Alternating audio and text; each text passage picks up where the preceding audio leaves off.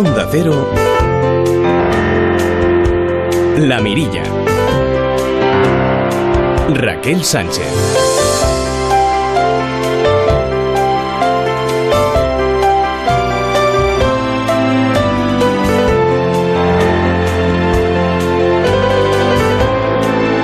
Amigos, muy buenas noches y calurosas noches. Lo cierto es que me gusta imaginarles paseando todavía a esta hora por la playa o a la fresca en uno de los miles de pueblos tan bonitos que tenemos hacia el interior o tomando un refrigerio en una terracita, aunque sea la de casa, para aquellos que acaban de volver de la oficina. En todo caso, siempre con la compañía de la radio.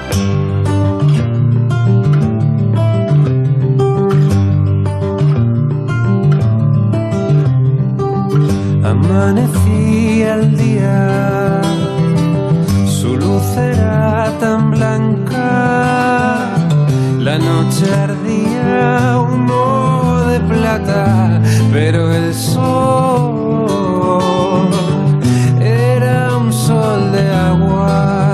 Quizás algunos estén a esta hora debatiendo a quién le toca madrugar mañana para coger sitio en la playa. En Marbella, en la playa de La Venus, están probando una aplicación para reservar hamacas a través de los teléfonos móviles. Hasta te puede llevar un mapa de la ciudad o si necesitas incluso la crema solar, pues te la llevan también. No se ha inventado todavía, al menos que yo sepa, la aplicación que nos abanique vaya calor y el que viene. Según la Agencia Estatal de Meteorología, los termómetros superarán mañana los 44-45. Los 44, por ejemplo, en puntos de los valles del Tajo, Guadiana y Guadalquivir.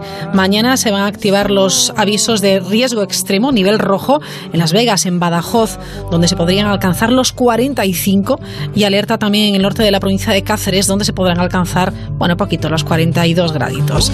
Precisamente en Extremadura la ocupación de los campings es superior al 80%. Saludos a todos los campistas que nos escuchan con el abanico y con el tinto de verano.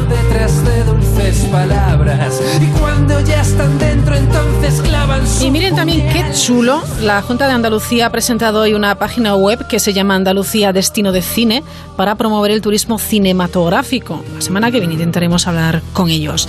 Y terminamos este collage de fotografías radiofónicas en Calas de Mallorca, donde esta tarde, a mediodía, han avistado un tiburón de dos metros y medio, casi tres.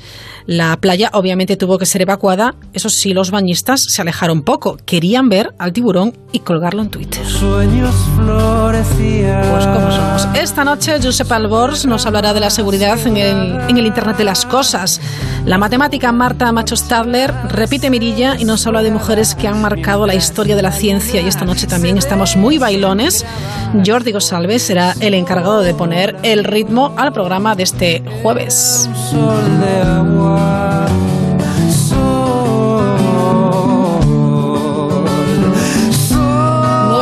Minutos sobre las nueve, una hora menos en las Islas Canarias, con Sergio García, Javier de la Torre y también Luis Tardera en el control técnico y con Marcos Yebra, que ha estado investigando sobre las noticias más curiosas de las últimas eh, semanas. Marcos Yebra, ¿qué tal? Buenas noches. Buenas noches. He estado investigando, pero una cosita antes. Eh, eh, en nombre de toda la gente que estamos en el interior de la península, en nombre de toda la gente que estamos trabajando, ¿quieres dejar de darnos envidia de vivir en la costa? Por favor, Pero de si el vivir interior, con si el interior está, está muy bien. Hay ríos, hay pantanos, hay lagos. Bueno, eso sí es verdad. Hay fuentes y hay paisajes, como bien sabes, maravillosos en el interior. Bueno, ¿O no? pues el mensaje, queda- el mensaje queda dado. Si nos queréis invitar a, a la playa, pues ya sabéis dónde está. Pe- Pero ¿a qué hora? ¿A qué hora quieres que estemos en la playa si no salimos de la emisora? Eso sí Si es esto verdad. al final, ya te digo. Además hoy vamos a empezar hablando de una piscina. El pasacalles.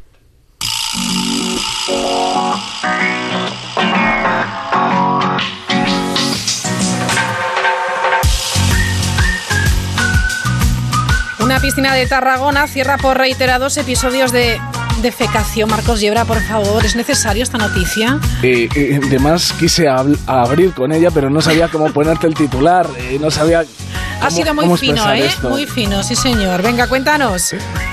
La Corporación Municipal ha pedido la colaboración ciudadana e instalará detectores de orina. El Ayuntamiento de Riba Roja d'Ebra, en Cataluña, ha decidido cerrar la piscina municipal por reiterados episodios de defecación, informó así el consistorio. En lo que va de verano es la segunda vez que ocurre y ahora la Corporación Municipal vuelve a verse obligada a mantener las instalaciones cerradas durante unos días. El consistorio en un comunicado ha pedido la colaboración ciudadana pues para eso, para que no floten cosas que no deberían flotar. Ay, Resumiendo ay, un poquitito. Ay, ay, Marcos, qué escatológico te has puesto. En fin. Aumentarán Vale. la vigilancia e instalarán un sistema de cámaras de videovigilancia que a mí, por ejemplo, no me gustaría supervisar. Bueno, vámonos a, a Francia, ¿no? ¿Qué pasa en Francia? Pues un municipio francés vende casas por un euro, concretamente el municipio de Roubaix, ¿vale? Está al norte de Francia y tiene 17 casas que va a vender por un euro cada una, con algunas exigencias, vamos, porque todos sabemos que en España pasa eso de que por el verano los pueblos se llenan, pero por el invierno pues no hay nadie, pues eso ha pasado en España, también ha pasado en Reino Unido, que es donde, de, de- de donde ha salido esta idea, de- desde donde ha salido la inspiración para el alcalde de este municipio, el norte de Francia, eh, que se ha basado en la idea de casas por una libra que se lleva aplicando en Reino Unido desde, desde 2013. Entonces, si alguien quiere cambiarse, quiere mudarse, todavía está tiempo para irse a este municipio del norte de Francia, se puede cambiar de país eh, y y, y- y tomarse unas vacaciones que seguro por allí hay más costa que por Madrid. Estás muy Raquel. quejigas hoy. ¿eh? Estoy Estás muy reivindicativo, estoy estás- reivindicativo. Es que es la Bueno, ola de ahí el- calor, es la ola ya de calor. llega ahí, ya llega ahí el fin de semana. Bueno, en todo caso, a mí me gustaría ver la casa antes, ¿eh? Porque vamos, aunque cueste un euro, debe ser la casa del ratoncito Pérez. Una cosita, Bueno, te voy a decir, ¿qué te parece la nueva sintonía? Que no lo hemos comentado. Me ha dicho Muy Javier de bien, la muy Torre, me ha dicho Javier de la Torre, nuestro técnico, Sí. eh, que, que- que es la sintonía de los teleñecos. Bueno, es un poco de leñeco. Pues, pues mira, dijiste, ponme tiene- algo más veraniego, pues tiene, tiene tienes. razón. Javier de la Torre, tienes toda la razón. Es un poco teleñeco. Yo creo que también Marcos Llebra es un poco teleñeco, las cosas como son. Bueno, resuelto el misterio del Triángulo de las Bermudas. Bueno, un nuevo estudio podría haber resuelto el enigma de la desaparición de buques en esta área. Sabemos que desaparecen en barcos, incluso aviones, pero barcos no pequeñitos, incluso grandes barcos transatlánticos. A lo largo de la historia de España, a lo largo de toda la historia de Europa, han desaparecido muchísimos barcos y el último estudio eh, apunta a olas de unos 30 metros de altura que fueron avistadas pues ya en 1997 por esa zona y puede ser el motivo por el que esos barcos entren en el Triángulo de las Bermudas y no vuelvan a salir. Mm, madre mía. Bueno, seguimos eh, bueno, buscando noticias curiosas. Nos vamos hasta Suiza y hasta Austria. ¿Qué pasa allí? Pues que a los perros policía les ponen zapatillas para que no se quemen con el asfalto. Oye, Madre pues mía. un detalle. Los seres humanos Es cuidan detalle, sí. de los animales como si fueran personas. Eso ha ocurrido en Zurich, en, Suiz- en Suiza y en Viena, en Austria. Eh, donde la policía ha querido ayudar a los perros policías protegiéndoles del calor con el cazado especial pues para perros, porque no me quiero imaginar, yo he visto alguna foto, pero es como una especie de bolita, eh, el zapato para un perrito, porque es una pezuña pequeñita, redondita. Pero es, bueno. como, es como un patuco. Es un patuco para perros, sí, pero... Madre mía, ya, ya, ya. Patuco para perros que los pobres se les estaba pegando en el asfalto. Ahí la, la patilla. La patita, pobrecillos. pobrecitos. Además he visto Bueno, hoy una imagen un poco de, de un perro que también por el calor en el asfalto ha sufrido heridas y sí que es verdad que es bastante necesario. Y eso que allí no habrá tanto calor como aquí, ¿eh? Mm. Una conocida marca de comida rápida sirve un producto de limpieza en lugar de un café a una mujer en Canadá. Tuvo que Ay. ser trasladada de urgencia al control de envenenamiento de, de un hospital. Eh, digamos que a veces los cafés eh, son como aguachirri, en este caso es un poco Sí, peor. Sí. Una mujer embarazada de Canadá denunció que el restaurante... En- estaba embarazada, pobre. Exacto, le sirvieron un Sí. producto de limpieza en vez de un café con leche, que es lo que había pedido. Dan Brown tuvo que emitir una disculpa a la canadiense Sarah Douglas, quien eh, bebió estas, mm, esta cosa extraña de la vida que ha, publicado The Global Mail, por eso estamos un poco indignados, porque digamos que vamos a dar una pista. Tiene nombre de presidente de Estados Unidos Tiene eh, nombre de presidente de esta Estados cadena Unidos. de restauración. Ah, ah, ah.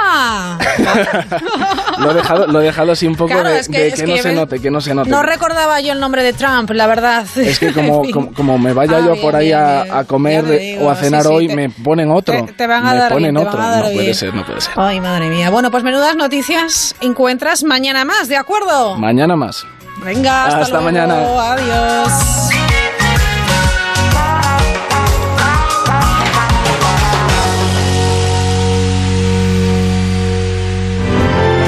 La Mirilla. Onda Cero. ¿Cuántas veces hemos hablado de la seguridad en las redes, de la ciberseguridad? Lo cierto es que nunca está de más eh, recordar algunas pautas, porque eh, sobre todo cuando uno tiene en casa a, a- pequeños, y al final no tan pequeños, tanto en casa como en el trabajo, es verdaderamente importante. Eh, bueno, pues tener la seguridad completa para evitar eh, sustos. Vamos a hablar del Internet de las Cosas y si estamos o no preparados. Vamos a charlar con el responsable de investigación y concienciación de ESET España, Josep Albors. Josep, ¿qué tal? Buenas noches. Hola, buenas noches. Para empezar, ¿qué es ESET exactamente? Bueno, ESET es una empresa de seguridad informática que está presente en más de 180 países en el mundo y que se nos conoce sobre todo por nuestras soluciones de seguridad. ¿Hace falta ser conscientes un poquito más de lo importante que es este, este tema, la ciberseguridad? Pues sí, porque es algo que vemos día a día, que está afectándonos en nuestra vida cotidiana y cada vez a más tipo de dispositivos. Independientemente de su uso, estamos viendo cómo se están conectando dispositivos de todo tipo a Internet y no siempre con las mejores medidas de seguridad. ¿Qué consecuencias puede tener el no tomar medidas de seguridad, tanto eh, en casa como, como en el trabajo? Por desgracia puede tener muchas consecuencias negativas, tanto como tú has dicho, en entornos domésticos como en entornos corporativos, desde la pérdida de información confidencial, de información privada, hasta el uso de nuestros recursos para eh, financiar incluso actividades delictivas. Tenemos que, que temer entonces, Josep, que nos pueden estar, no sé si espiando es la palabra, pero al menos robándonos datos, robándonos información.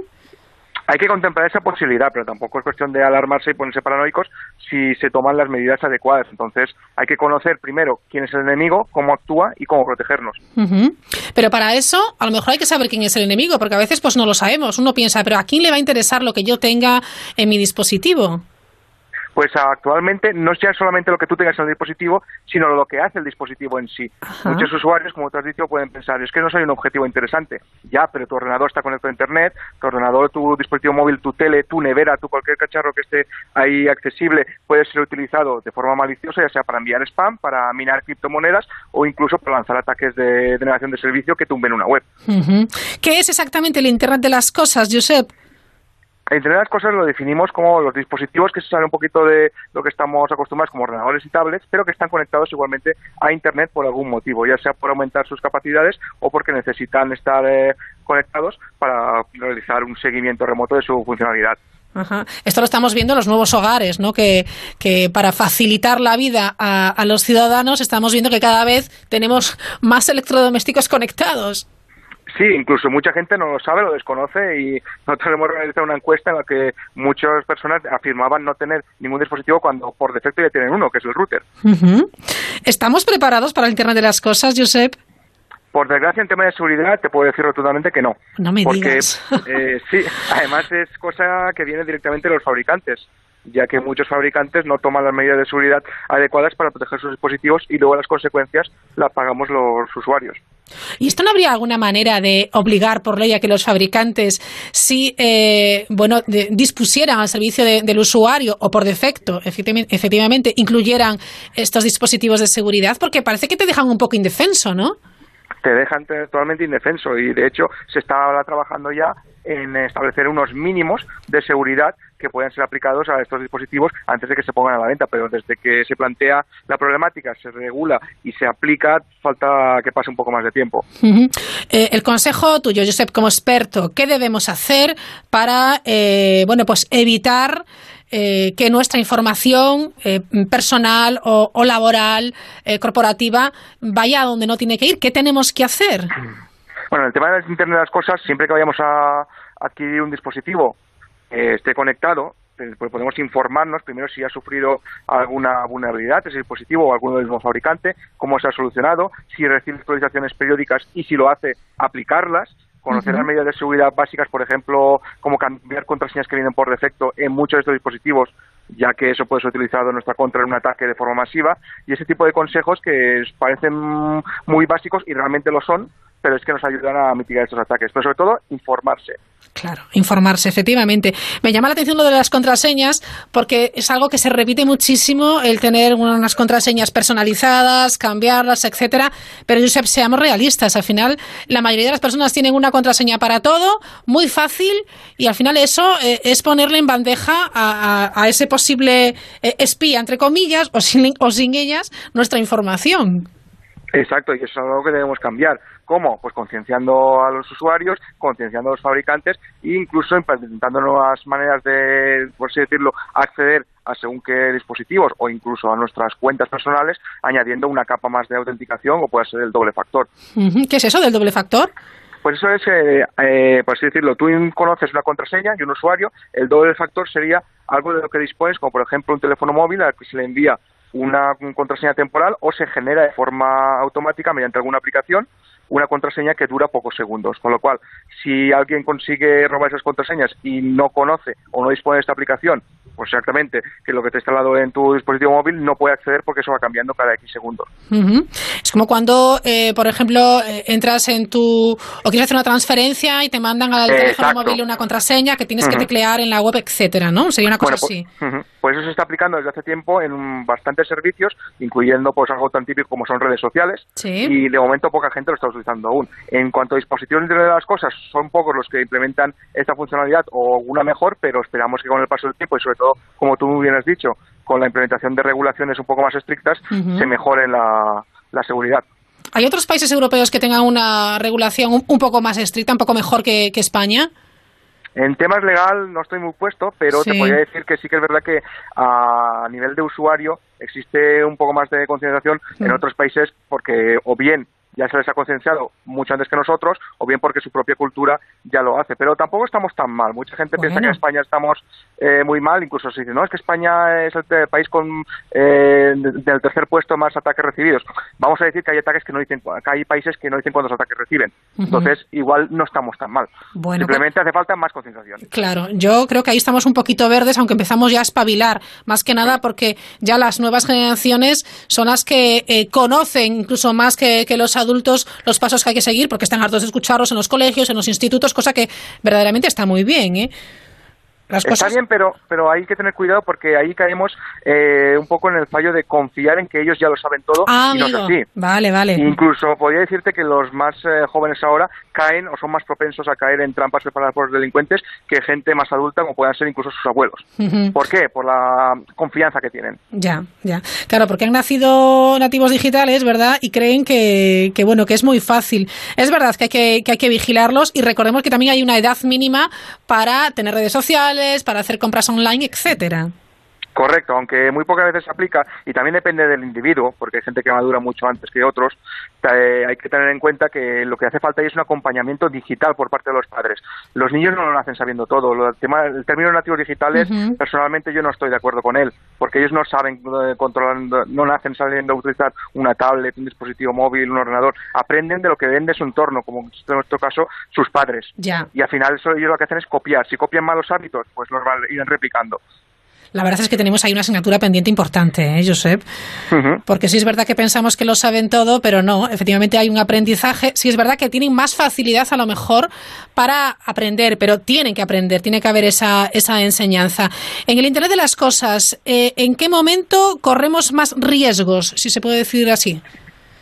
Bueno, cuando más dispositivos tengamos conectados, más exposición tenemos, tenemos más superficie de ataque nos pueden aprovechar. Entonces lo que tenemos que tener en cuenta es eh, saber qué equipos, primero conocer cuáles están conectados, mucha gente incluso desconoce, después ver qué exposición de datos están teniendo esos dispositivos o incluso qué permisos estaríamos concediendo, porque puede que el dispositivo en sí no almacene ningún dato, pero esté permitiendo a un atacante el acceso a nuestra red wifi y a partir de ahí robar los datos que van por ahí navegando.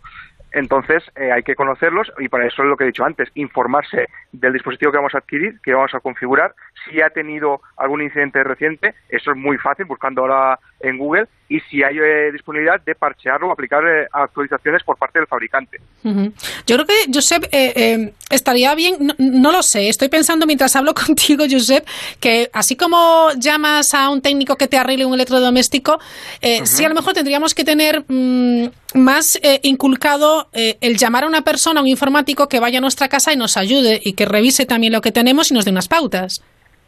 Bueno, eso es una posibilidad, pero no sé yo si hay tantos informáticos. Claro, pero a lo mejor está por crear ese puesto. A ver, yo creo que es un tema más de, concienciación. Los informáticos bastante tenemos ya con lidiar con entornos corporativos, sean pymes, sean grandes empresas, y el tema doméstico es algo que se debe hacer, como muy bien está haciendo, por ejemplo, asociaciones eh, privadas o incluso el Instituto Nacional de Ciberseguridad lanzando claro, Sí. Y eso es algo que hace falta pues empujarlo un poco más, que salga a los medios de comunicación como estamos haciendo ahora y que la gente lo escuche, se preocupe un poco no es aprender informática, no es aprender a programar, es simplemente aprender buenas prácticas. Algo que si hacemos, por ejemplo, en el manejo de nuestro coche y todos hemos aprendido a conducir, o la mayoría, hay que ponerse un cinturón de seguridad, es algo vital, revisar la presión de las ruedas es algo muy importante también, pues lo mismo, pero con dispositivos que usamos todos los días a casi todas horas. Así como los mayores de casa, yo pienso que los mayores tercera edad me refiero, que piensan que son más desconfiados y no le dan eh, de manera automática al aceptar, yo creo que hay una franja de edad en, en el que somos muy permisivos ya le damos, como pensamos que es así siempre, le damos a aceptar a todo. Bueno, la franja de edad la pondría yo entre los 2 y los 99 años, ¿sabes? Entonces, o sea, que todo el mundo le da a aceptar enseguida, ¿no? Por desgracia, demasiada gente. Ya, ya, ya, ya. Banca electrónica, ¿algún consejo? Pues como y, compras online, vamos. Claro, como hemos dicho antes, eh, comprar en sitios de confianza, eh, sobre todo, nunca confiar en enlaces que nos envían por correo electrónico, mensajería instantánea o cualquier otro medio, sino acceder nosotros a esa web que conocemos. El tema de la conexión segura, el candado, pues está bien, aunque en los últimos años hemos visto cómo incluso los delincuentes han aprendido o están utilizando este tipo de conexiones seguras, pero a día de hoy no podemos garantizar que en un alto porcentaje que está bien ver que el candadito está ahí.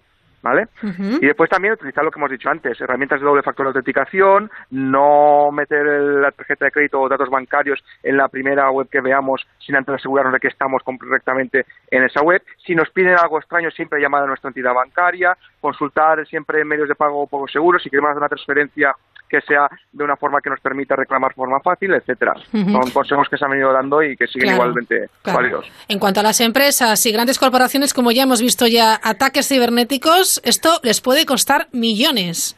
Así es incluso de la forma más eh, tonta posible. Hemos visto cómo el año pasado y este año también se han estado produciendo ataques directamente a lo que es a miembros de una empresa que tienen un poder para decidir eh, quién hace operaciones financieras y suplantando simplemente una, identidad de un, proveedor, han falsificado facturas, se ha hecho una transferencia por valor de X miles de euros y ese dinero ha ido a parar al delincuente, solamente cambiando el número de cuenta bancaria y sin que nadie se dé cuenta porque hay una confianza previa con ese proveedor y esa comunicación. De esta forma se han llegado a robar ya no miles, sino millones en España. En el resto del mundo, imagínate. son datos increíbles, increíbles. Por eso hay que seguir investigando y concienciando. La verdad, yo sé que tu trabajo es muy interesante, pero tienes que estar al día constantemente, ¿eh? Exactamente, esto es, eh, a ver, no 24 horas porque hay que dormir, pero sí que hay que estar al tanto y sobre todo tener fuentes de confianza, porque como en otros sitios, aquí hay también noticias, eh, vamos a llamarlas o falsas o demasiado amarillentas, entonces hay que saber distinguir entre lo que es un ataque real, lo que es un ataque que solamente quiere cobertura mediática o lo que es directamente un falso ataque. Bueno, ahora viaja a Las Vegas para ponerse al día en esa conferencia eh, de, de, seguridad DEFCON y también... Correcto. Es muy interesante ¿eh? porque se sigue investigando y yo creo que, eh, claro, todo va casi paralelo, ¿no? los espías que también van afinando sus estrategias y en la parte contraria, los expertos en seguridad tendrán que ir afinando también esas barreras, esos controles. Sí, es algo que vamos incrementando cada día. Nosotros decimos que todos los días nos vamos a la cama sabiendo algo más y sobre todo algo que se está fomentando en los últimos años en la colaboración mutua, tanto entre empresas como en el sector público-privado. Y eso hace que seamos más fuertes. Claro, es verdaderamente importante. Josep Albors, eh, responsable de investigación y concienciación de ESET España, gracias por estar eh, con nosotros y feliz verano. Muchas gracias a vosotros, igualmente. Descubre lo que hay tras la mirilla con Raquel Sánchez. Un motero aparca en la puerta allá donde vaya. Un mutuero hace lo mismo, pero por menos dinero. Trae tu moto a la mutua y te bajamos el precio del seguro, sea cual sea. Llama al 902-555-485. 902-555-485. Mutueros, bienvenidos. Condiciones en mutua.es. Con la Copa del Rey, Palma se convierte en la capital mundial de la vela. Descubre Palma los 365 días del año. Ayuntamiento de Palma, Mallorca. Buenas, vengo de Securitas Direct a instalar la alarma. Gracias por venir tan rápido. Necesito instalarla hoy urgentemente. No se preocupe. ¿Ha sufrido algún robo? No, no. Es que nos vamos mañana de vacaciones y queremos dejarla puesta para irnos tranquilos. Protege lo que más importa con Securitas Direct, la compañía que responde en segundos. Llama ahora al 945 45 45 o calcula online en securitasdirect.es. ¿Te gustaría disfrutar más del sexo? Toma Energisil Maca y disfruta más de tus relaciones. Energisil Maca. De Pharma OTC. Handy Cooler, 12 veces más eficaz que un ventilador y ahorra hasta un 90% de energía. Disfruta del verano más fresco de tu vida. Yo solo busco la manera de pasarlo bien, Aunque mi padre solo quiera que me porte bien. Si le hago caso, me aburro un buen rato y yo me quiero divertir. Yo por si acaso me porto bien un rato hasta que se olvida de mí. Pasarlo bien,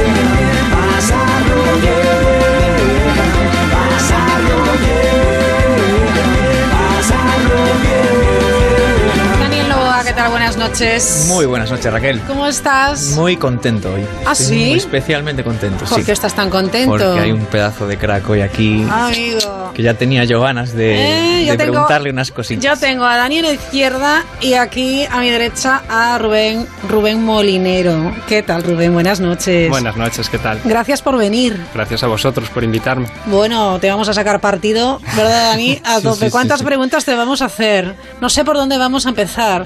No tenemos ni guion, ya sabes, o sea lo, que... lo sé, lo sé. me habéis dado- Y si no me lo habéis dado, digo, no olvídate, aquí nada. Aquí vamos, a la brava. Cuéntanos, Dani, ¿quién es Rubén? Bueno, Rubén es un pedazo de profe que tiene una de las características que a mí más me gusta o que yo creo que comparten muchos de los profes que a mí me gustan y es que es tan humilde, tan Ujú. humilde. Y bueno, yo llamó la atención por un premio, ¿no? Hablan, ay, un- está nominado al mejor profe de España, un profe tal, y ostras, que está en el cole en el, en el que estás tú. Y yo. "Joder, yo quiero conocer Sí. a este chico. Y bueno, y fue conocerlo y dije, ostras, pues este tío, este tío mola. Y yo tengo que quedar con él un día y hablar de educación porque yo quiero aprender de este pedazo de crack. Y nada, Sí. y al final, mira, pues tengo la suerte de poder preguntarle cositas aquí. Y que por cierto, la canción fue idea de él y. Ya ves que la canción, no sé si te fijaste, habla de divertirse, de que si no me puedo divertir, de que va un poco este tema de... Claro, siempre contamos que en esta sección eh, traemos un determinado tema musical que eh, no es gratuito, no es eh, espontáneo, sino que es por algún motivo. Rubén, ¿por qué has elegido este tema? Pues porque es un tema que a mí especialmente me, me gusta mucho. Lo elegimos el año Ujú. pasado para acabar el ciclo de infantil que, que tuve el, placer de tener en 3, 4 y 5 y la hicimos en el festival de, fin de curso. Y, y resume un poquito la concepción que tengo yo de, de la educación, que es que los niños tienen que ir al cole para pasarlo bien. Ajá, 3, 4 y 5 años. Madre mía, qué valiente. Digo, a mí que me rechiflan los niños y me agotan. Agotan, agotan, agotan mucho. Jo, es tremendo. Bueno, eh, profe del cole Balaídos de, de Vigo, ¿verdad? Eh, un cole, bueno, pues que te permite, obviamente, eh, experimentar, entre comillas, con, con los niños, buscar la mejor fórmula para llegar a ellos. Son niños muy pequeñitos. Sí, cuando llegan a tres tienes un rango de actividades que puedes hacer con ellos más bien limitado. Tienes que ir sentando las bases para luego en cuatro y sobre todo en cinco es poder explotar más toda la el potencial que tienen dentro, la Ajá. imaginación, la pasión que ponen por cualquier cosa, cualquier actividad les encanta, les chifla y siempre están dispuestos a hacer cualquier cosa. El otro día recogía yo a una de mis sobrinas que se llama Usía de un campamento urbano y le decía, Usía, ¿qué tal te lo has pasado hoy? Y decía, ha sido el mejor día de mi vida. Y le digo, ¿por qué? Y me dice, porque fuimos al zoo y a mí lo que más me gusta es ir al zoo. Entonces hoy ha sido el mejor día de mi vida. Y luego vino a comer a mi casa y, claro, no me daba tiempo freír las patatas y le digo, bueno, vamos a abrir una bolsa de patatillas, ¿no? De, de patatas fritas. Y le decía, ¿qué tal? Es que ha sido la mejor comida de mi vida porque he tomado patatillas. O sea, es- era una cosa fantástica porque por todo mundo. era Sí. lo Sí, mejor del día, lo mejor de su vida. Tienen esa suerte. ellos. Tienen esa suerte, efectivamente. Hablas de, de la base, esa base de la que hablas, ¿qué significa? ¿Por qué qué pasa a los 3, 4 años? Uf, a los tres años se encuentran con una realidad completamente diferente. Se encuentran en un cole en el que en teoría tienen que seguir unas normas, cumplir una- unos horarios, aunque intentamos que en ese curso tan pequeñito sea un poquito más laxo, más libre, puedan, pero bueno, el funcionamiento de un cole tiene una entrada, tiene una salida, Claro. tiene el recreo, tiene la merienda. Pero bueno, eso es- ese primer año es el, el año de entrada para que ellos vayan sentando pues la base de lo que es estar en, en ese lugar, en ese edificio, interactuar con otros niños. Hay niños que vienen de guardería, pero otros no, vienen directamente de casa. Entonces todo eso es como, como la carrerilla que tomas antes de un salto. Sí. Yo entiendo tres años como eso, como un curso para coger un poquito de impulso y luego ya más adelante, en cuatro y cinco, pues empezar a hacer todas las locuras que, que, por ejemplo, hicimos el, el ciclo anterior y que tengo la suerte de que tanto el equipo directivo como, como mis compañeros, pues muchas veces me apoyan, se involucran y hacemos todas las, actividades o historias que hemos hecho Ahora nos hablas de esas locuras que, me- que quiero conocerlas. Eh, Dani, ¿por qué es importante también eh, pues que a esos 3, 4 años los chavales, niños y niñas tengan una educación como la apuesta que hace Rubén? Bueno, es que yo creo que también hay que adaptarse a ellos y no siempre pedirles a ellos que se adapten al sistema. Entonces ese es para mí es uno de los debates más bonitos que hay en educación, ¿no? Hasta qué punto ellos se tienen que adaptar al sistema o el sistema que se adapte a ellos. Y yo creo que un poco con la canción podemos intuir que el estilo que tiene Rubén es más de adaptarse o tratar de adaptarse él a ellos, pero seguro que no se olvida de que ellos también tienen que aprender a pues a tener esa voluntad, a entrenar esa voluntad y seguro que hay cosas en, la, en las que va trabajando eso. Pero me parece muy interesante el planteamiento de él porque también yo le quería preguntar a él, Claro. oye, ¿qué, qué haces diferente? ¿Qué hiciste diferente? O por lo menos, ¿qué le ha llamado la atención? Ojo, a tus compañeros, porque esto no es un premio al que tú te presentes, es un premio que te Los compañeros y familias te eh, de alguna manera te presentan a ti como candidato, lo cual que pa- a mí Oye, me qué ch- qué parece chulo, Sí, eso sí. ¿eh? me parece un puntazo, te ¿eh? Claro, claro, claro. realmente fue una familia. Sí. Bueno, varias familias. Ajá. Me propusieron las, las mamás. Fueron varias mamás que luego Sí. me lo dijeron. Y la verdad es que sí, eso es el, el mayor premio quitando el puesto que ocupes del ranking, que no deja de ser un ranking completamente subjetivo, acorde a unos estándares que eligió una Pues, pues sí que asociación. es humilde. No, porque es muy humilde. Es, Vale. es- es una realidad, porque no se puede cuantificar quién es el mejor profesor o quién es el mejor cocinero. Es, es muy difícil. Es muy difícil, Es muy sí. difícil, pero claro, el, el apoyo de las familias que muchas veces, antes lo comentaba con Dani, que tenemos que aprender a cómo tratar con las familias, cómo gestionar una tutoría, que las familias estén de tu lado, te apoyen, te digan qué contentos estamos contigo, qué contento viene el niño o la niña al cole. Gracias, Rubén. Ya que una familia te dé las gracias por hacer tu trabajo, es para mí es el mayor premio. Y tanto. A ver, ¿cuál es el secreto? ¿Qué has hecho? ¿Qué haces con, lo- con los niños en Espera que apunto, espera que apunto. Venga, toma nota, toma nota. El secreto es, decir, es complicado porque depende de cada uno. Yo lo, lo principal que diría, no, ser pa- no para ser buen profesor o profesora, sino para ser bueno en lo que sea, es echarle ganas y disfrutar. Es decir, un trabajo, en un trabajo estás muchas Sí. horas y sobre todo en un trabajo como el nuestro, que tenemos contacto con personas y en este caso personas pequeñitas como son niños y niñas, te tiene que apasionar. Si no te apasiona, si no te gusta, ellos lo van a notar. Y la energía no es la misma de una persona que disfruta con lo que hace que otra persona que va pues a cumplir su horario y a cobrar su sueldo a final de mes. Eso a lo mejor en una fábrica, en una oficina, Claro. funciona porque el trabajo es más impersonal, pero en la relación humana Ajá. y sobre todo con personitas tan pequeñas que no se centran tanto en lo que les dices, sino en cómo se lo dices y la energía con la que se lo haces llegar, es, es complicado. Entonces yo diría que lo primero es e- echarle muchas ganas y disfrutar mucho. Y lo segundo es llevártelo a tu terreno. Antes comentaba con, con Dani que ahora mismo el mundo de la educación es, es demasiado amplio como para poder tocar todos los campos. Hay teorías que dicen que hay que volver a lo sensorial y quitar la tecnología de los colegios. Yo me considero un profesor súper tecnológico, que me encanta la tecnología, entonces trabajo con ellos mucho la robótica, los dispositivos móviles, todo eso desde la óptica de creación de contenidos, de crear, no Sí. que los niños reproduzcan ni consuman, sino que creen ellos. Que sean activos, ¿no? Que sean parte activa del proceso. Claro, que la, que la tecnología se convierta en una herramienta para ellos, no que se convierta en un fin en sí mismo que los atonte o que los, ador- que los adormezca. Ajá. Vemos muchos ejemplos. A mí, yo tengo una niña de, de 8 años que ya he conseguido, afortunadamente, aunque a veces intenta ver si me coge desprevenido, además Dani tiene el, el gusto de conocerla, eh, que ya no me pida un teléfono en un restaurante, que no me pida el teléfono al- en el coche. ¿Cómo se llama tu hija? Sofía. Sofía, qué bendición. Y lo has conseguido. Bueno, Es muy- es muy difícil, La mayor ¿eh? parte de, lo- de las veces sí, hay otras veces que lo intenta, sí que le gusta mucho la tablet y sí que hace cosas, pero bueno, por cada vídeo de YouTube que veo, cada rato que pasa jugando, pues luego pues hacemos una historia digital o hacemos un, Claro. no sé, un mapa con fotografías o ella... Es que hay que utilizar esa, ese- esa herramienta que tenemos para hacer otras cosas, no solamente para visualizar. Claro, porque estamos un poco y- demonizando Sí, el teléfono móvil o la tablet. ¿Por qué? Porque sí que es cierto que el uso que se hace es de soy un consumidor, pero simplemente recibo, no soy parte activa. Entonces, claro, está claro que tú un Claro. cuchillo lo puedes usar para cortar el pan o para hacer Sí, otras cosas. claro. Yo creo que la tecnología es igual. A nivel creativo tiene unas posibilidades inmensas. Claro, lo que sí que claro que te puede adormecer, pero igual que te adormece una tele. O sea, Claro. si tú estás ahí sentado sin ser parte activa, sin, sin hacer tú nada, Ujú. entonces al final sí que te puede adormecer. Oye, yo hay una cosa que quiero aprovechar, ¿eh? Porque Venga, seguro va. que hay seguro que hay chavales que están ahora pensando en si estudian magisterio o no.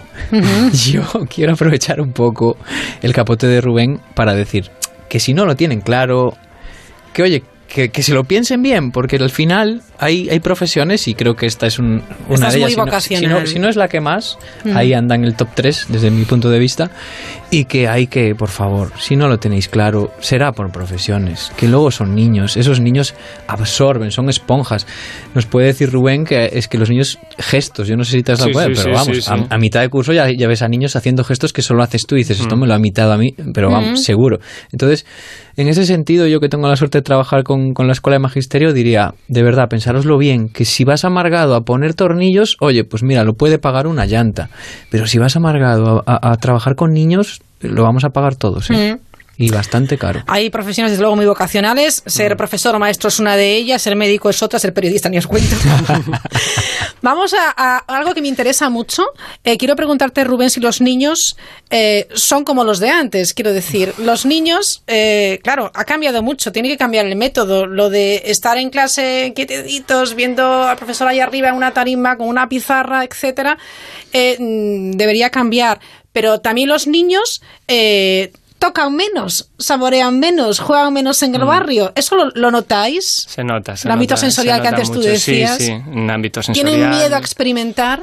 Miedo no, tienen falta de, de experiencias. Ah, miedo vale. no. Un, un niño, el miedo lo conoce en otras cosas, pero cuando le pones un algo delante para experimentar, para mancharse, para manipular, para tocar, tienen menos miedo que los adultos. Ajá. Tienen mucho, miedo que lo- mucho menos miedo que los adultos. Yo tengo la, la suerte también de dar cursos a profesores, sobre Sí. todo en el ámbito tecnológico, colaboro con, con centros de formación de la Asunta y muchas veces me encuentro con el problema de que, de que los profes no son capaces de, de hacer tareas que yo les propongo porque tienen miedo a tocar.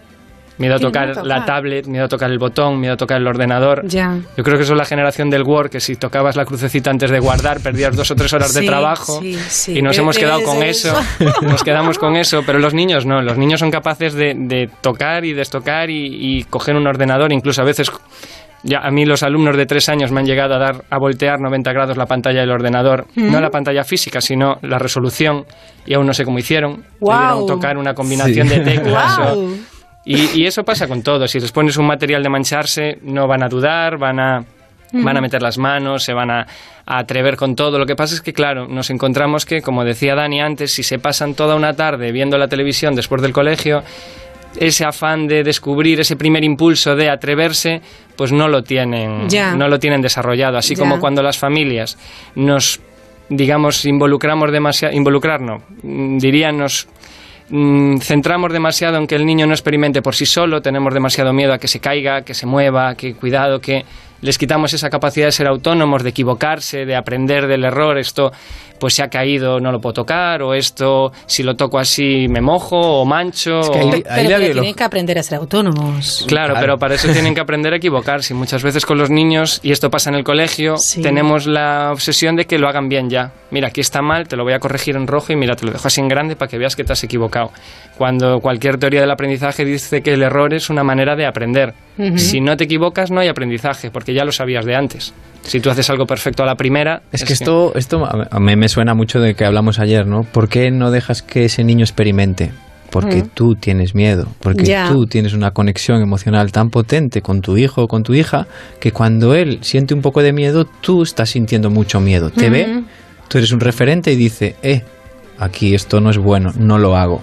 Por eso yo decía el otro día, primero hay que ver para adentro. Y si tú quieres que tu hijo sea un valiente, primero tienes que ser tú un valiente. Eso es un paso importantísimo, porque cantidad de problemas de valentía se resuelven cuando ven los padres, se empoderan ellos, les convences de que merece la pena, les, les, les explicas que experimenten y el cambio es grande. Igual que si tú vas con miedo, Rubén, tú ves que que vas a hacer algo con miedo y los niños se contagian. Y tú y te ven valiente y también se contagian.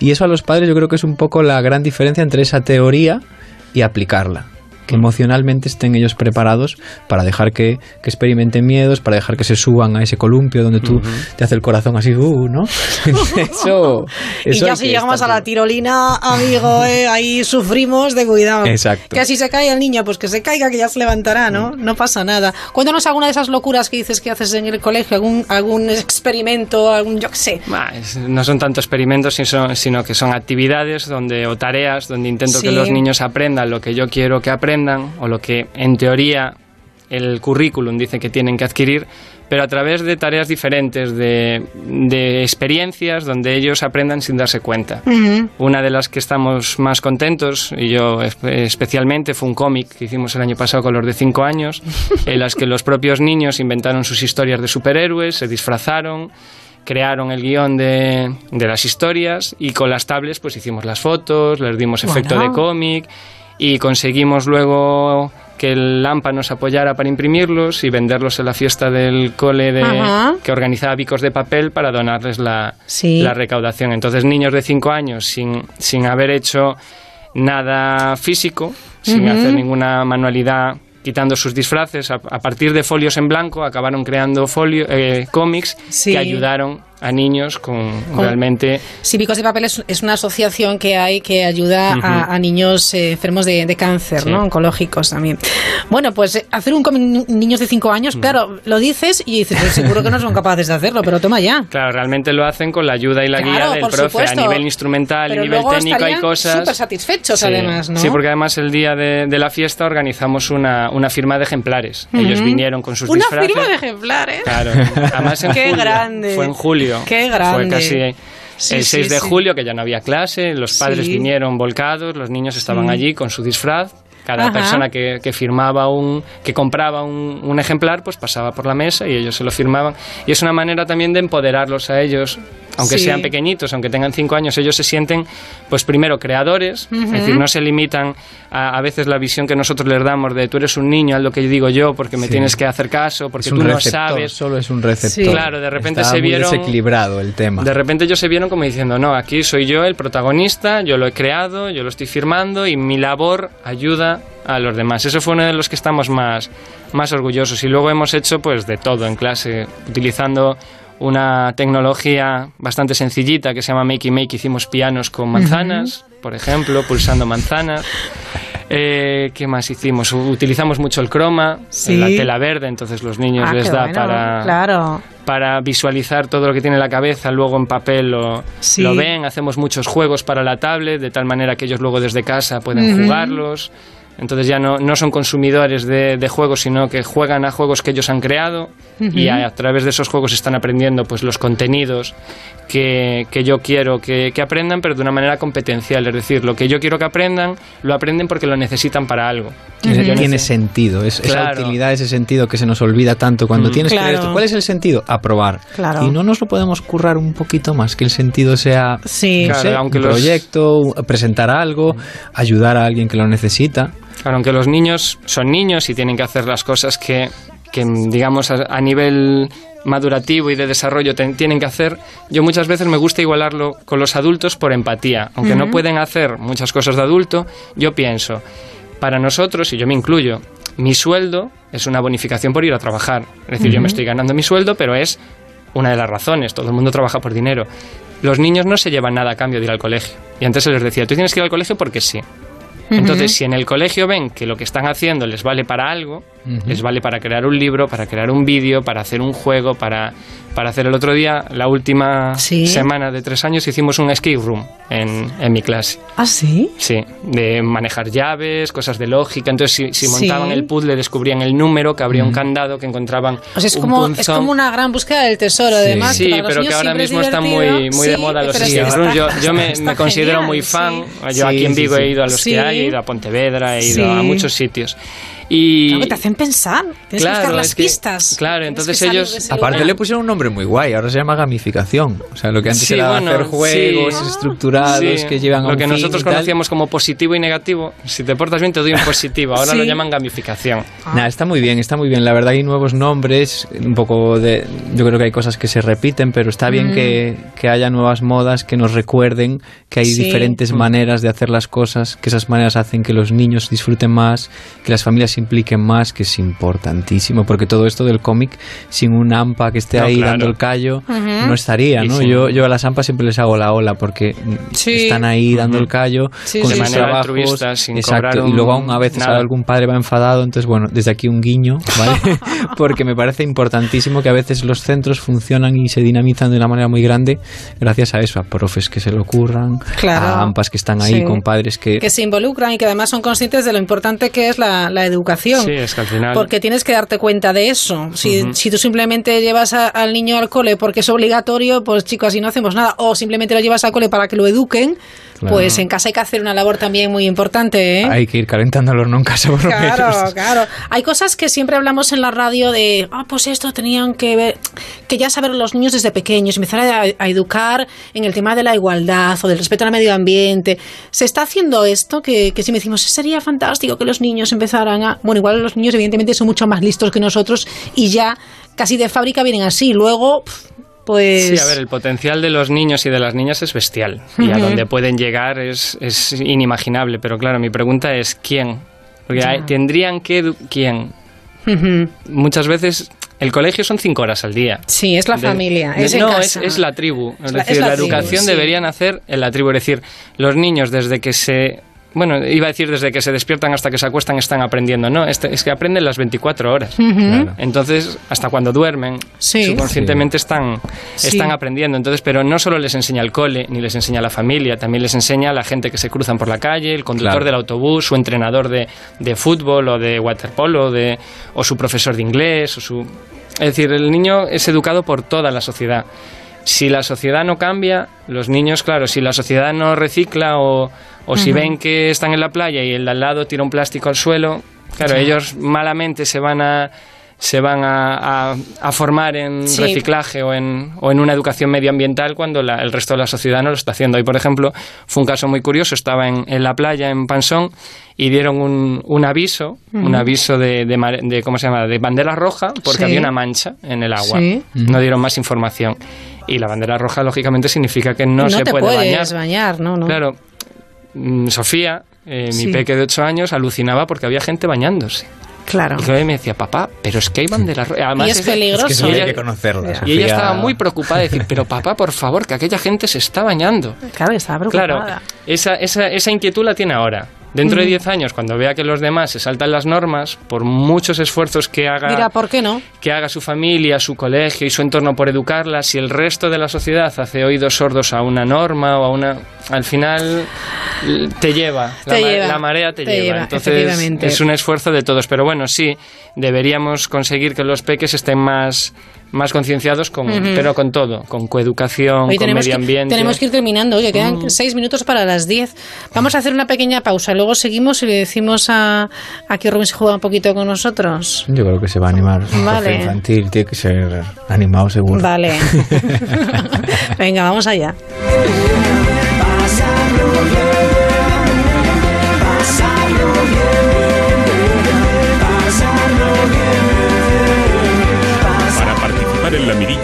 Mirilla, la mirilla arroba onda cero punto es. Si piensas que no estás pagando por tus seguros lo que te mereces, sigue escuchando. Coche, moto, hogar, vida. Vente a la mutua con cualquiera de tus seguros. Te bajamos su precio, sea cual sea. Llama al 902-555-485. 902-555-485. Vamos, vente a la mutua. Condiciones en mutua.es. Oye, cariño, aprovechando que este fin de semana estamos en la casa de la playa, he llamado a Securitas Direct para que nos dejen también la alarma instalada. Pues me parece bien, así nos quitamos problemas de robos y que se nos meta alguien, que después del verano la dejamos vacía durante todo el año. Protege lo que más importa con Securitas Direct, la compañía que protege tu hogar los 365 días del año. Llama ahora al 945 45 45 o calcula online en securitasdirect.es. Handy Cooler, 12 veces más eficaz que un ventilador y ahorra hasta un 90% de energía. Disfruta del verano más fresco de tu vida. ¿Te gustaría disfrutar más del sexo? Toma Energisil Maca y disfruta más de tus relaciones. Energisil Maca. De Pharma OTC.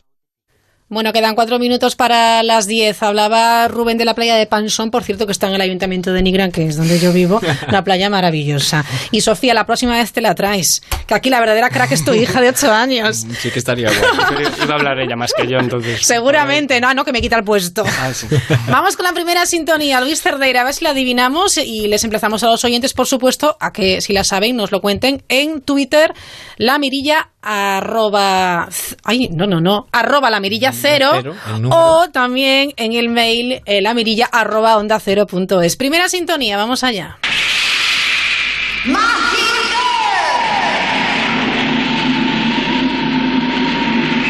Esta es la fácil, dice Dani, claro, sí. Venga, vamos a escucharla un poquito.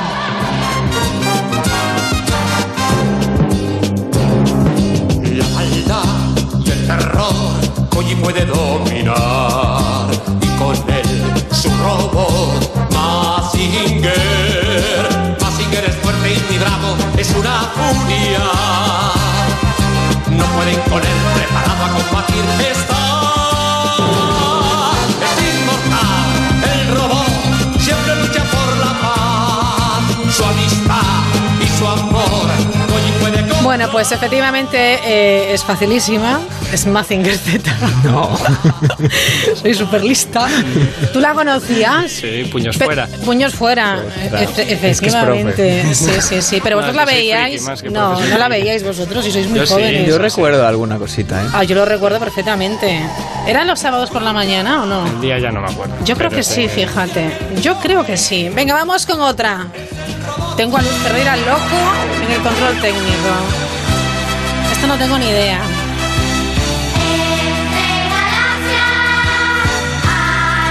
Creo Yo que creo ya. que es de creo- tu quinta esta. Sí. Oye, no te pases, ¿eh? ya sé cuál es. Ah, ah, tú no la sabes, Dani. Roberto Menéndez en Twitter ya lo ha adivinado. Sí. Rubén no tiene ni idea también, porque, nada. porque son tan insultantemente jóvenes que solo la sé yo. Qué desgracia más grande. Venga, va. Nada, no sois capaces, ¿eh? Voy a tener que decirlo. Bueno, como ya lo han dicho aquí. Roberto Menéndez, Comando G. Comando G, hombre. Hombre, venga, que nos da tiempo alguna más. Ya está aquí, ya llegó la patrulla canina.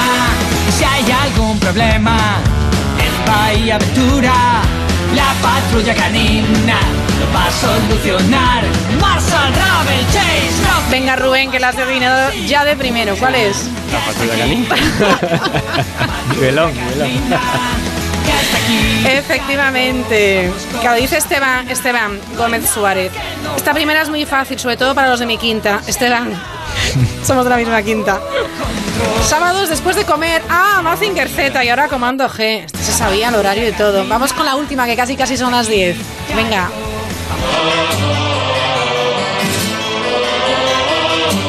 Vaya cambio. También sé cuál es y vosotros no. Están saboteando. Se nota que Luis Cerdeira es de mi quinta también, ¿eh? Bueno, ahora enseguida la dice. Mira, no la vamos a decir. Que la digan en Twitter y llegan las noticias. Anda, venga. Rubén, muchísimas gracias por venir. Nada, Hasta la próxima, enhorabuena. Muchísimas gracias. Son las 10, son las 9 en Canarias. Noticias en Onda Cero.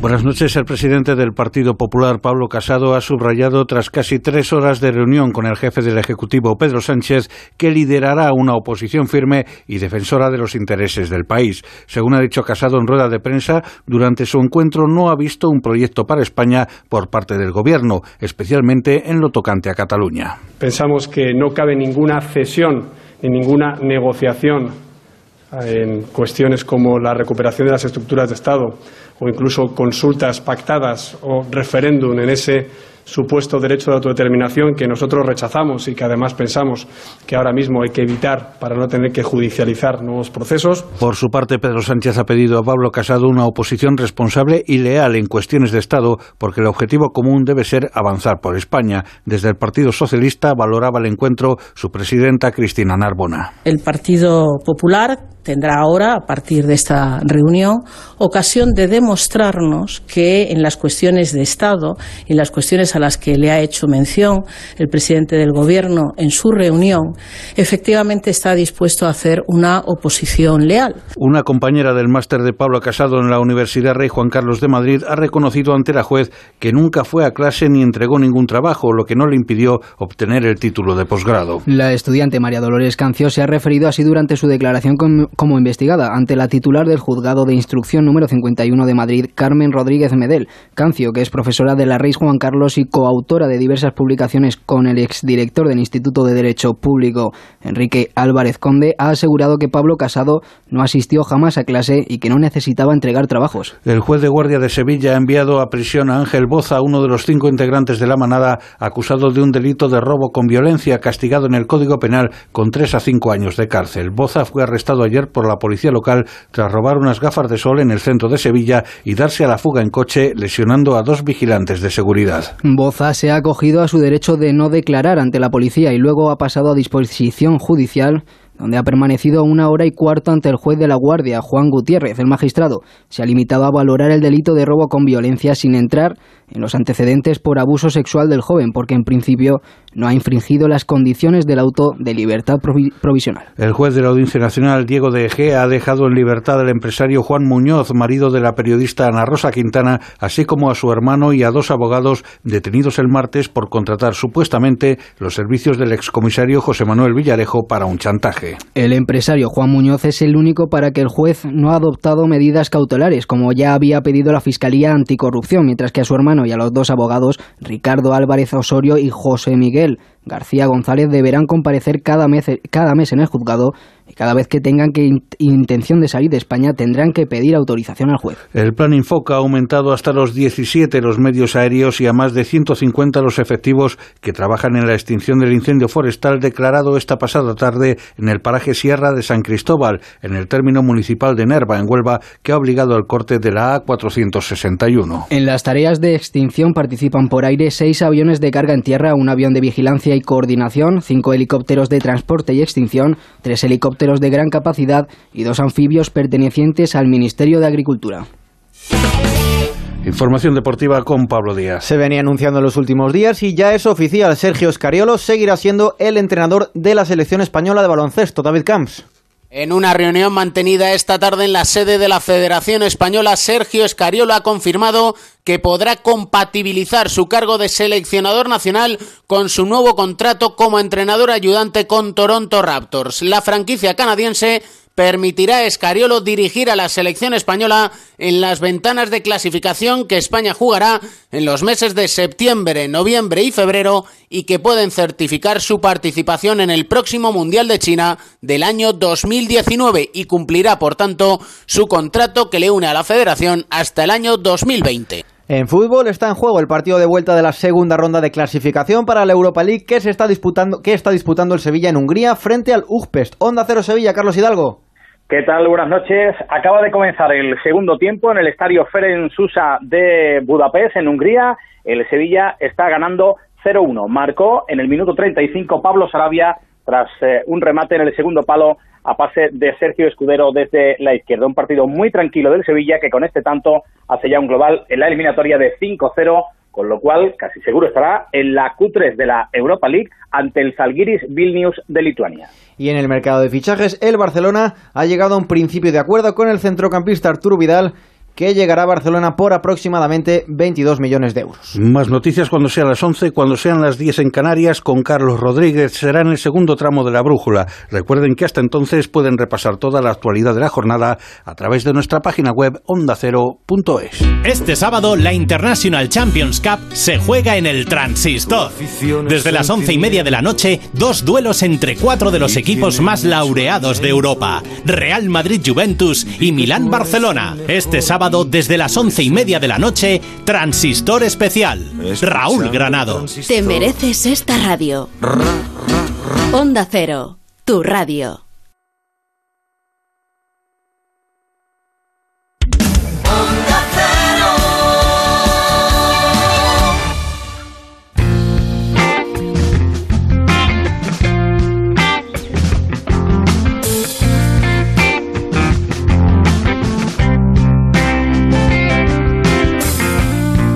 En Onda Cero, La Mirilla.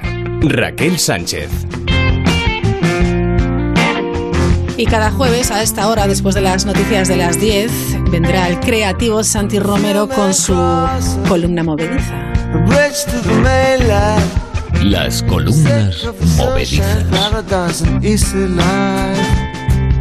Visité una vez más a mi terapeuta para resolver un conflicto interno de escasa relevancia, un desacuerdo que me impedía digerir lo que tragaba tanto en lo físico como en lo espiritual.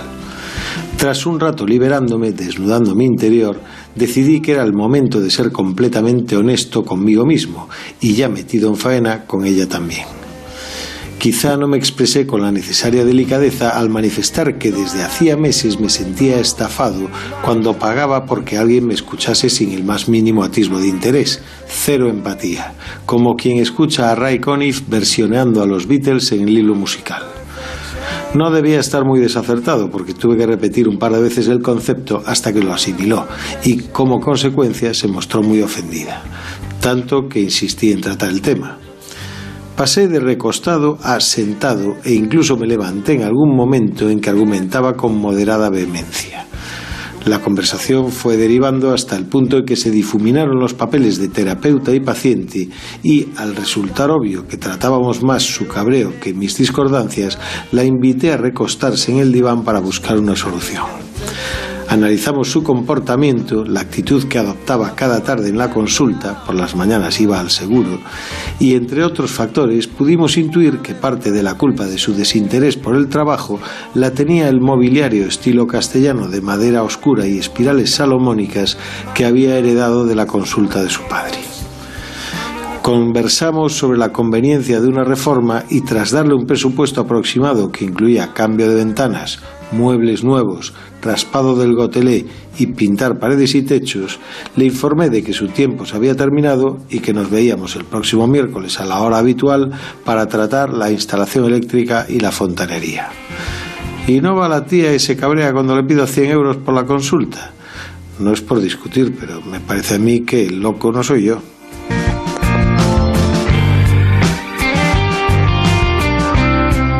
La columna movediza cada jueves aquí en la sintonía de la mirilla de Santi Romero de Verbe Creative Group.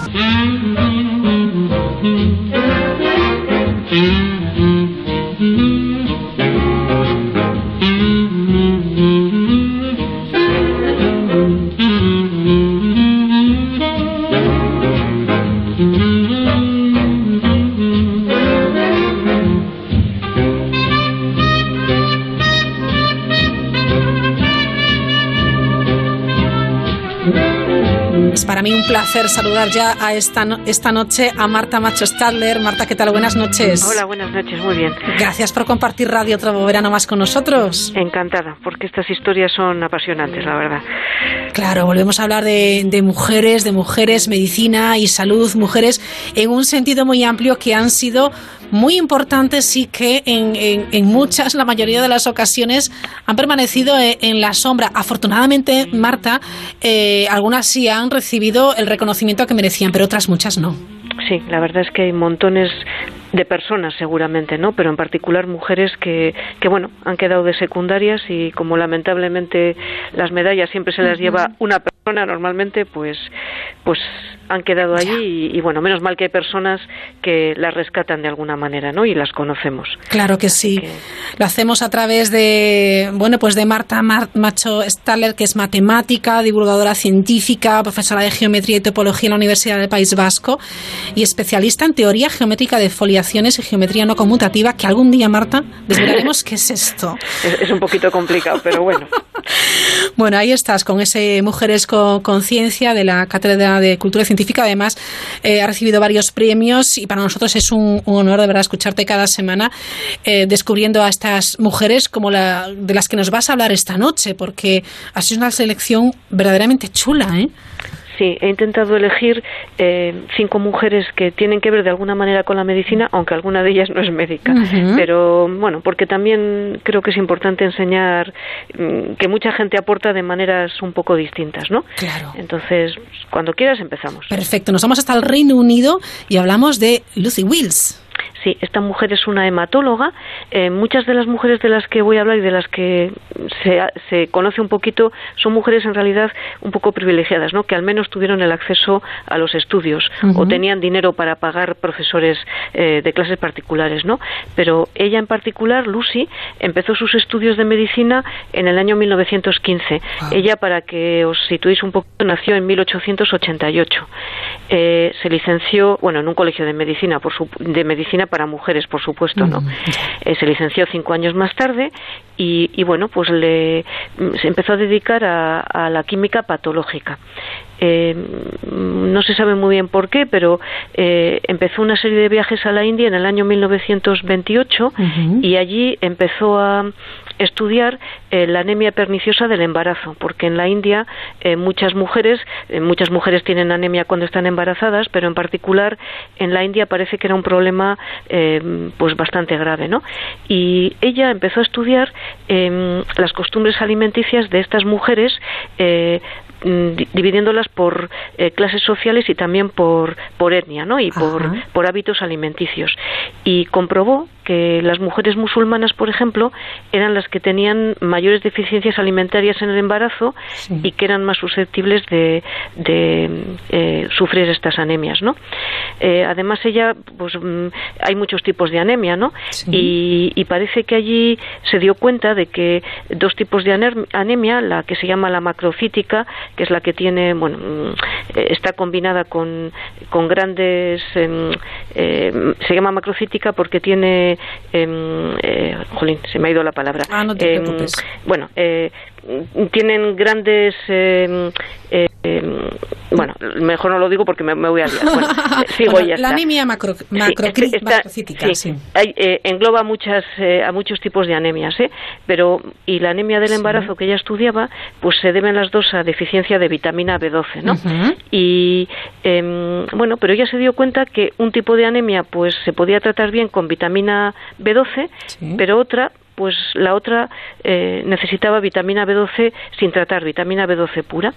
Y bueno, pues eh, empezó a, a, probar este tipo de cosas y se dio cuenta entonces que solamente la vitamina B12 no era la que tenía la importancia en, las anemias, ¿no?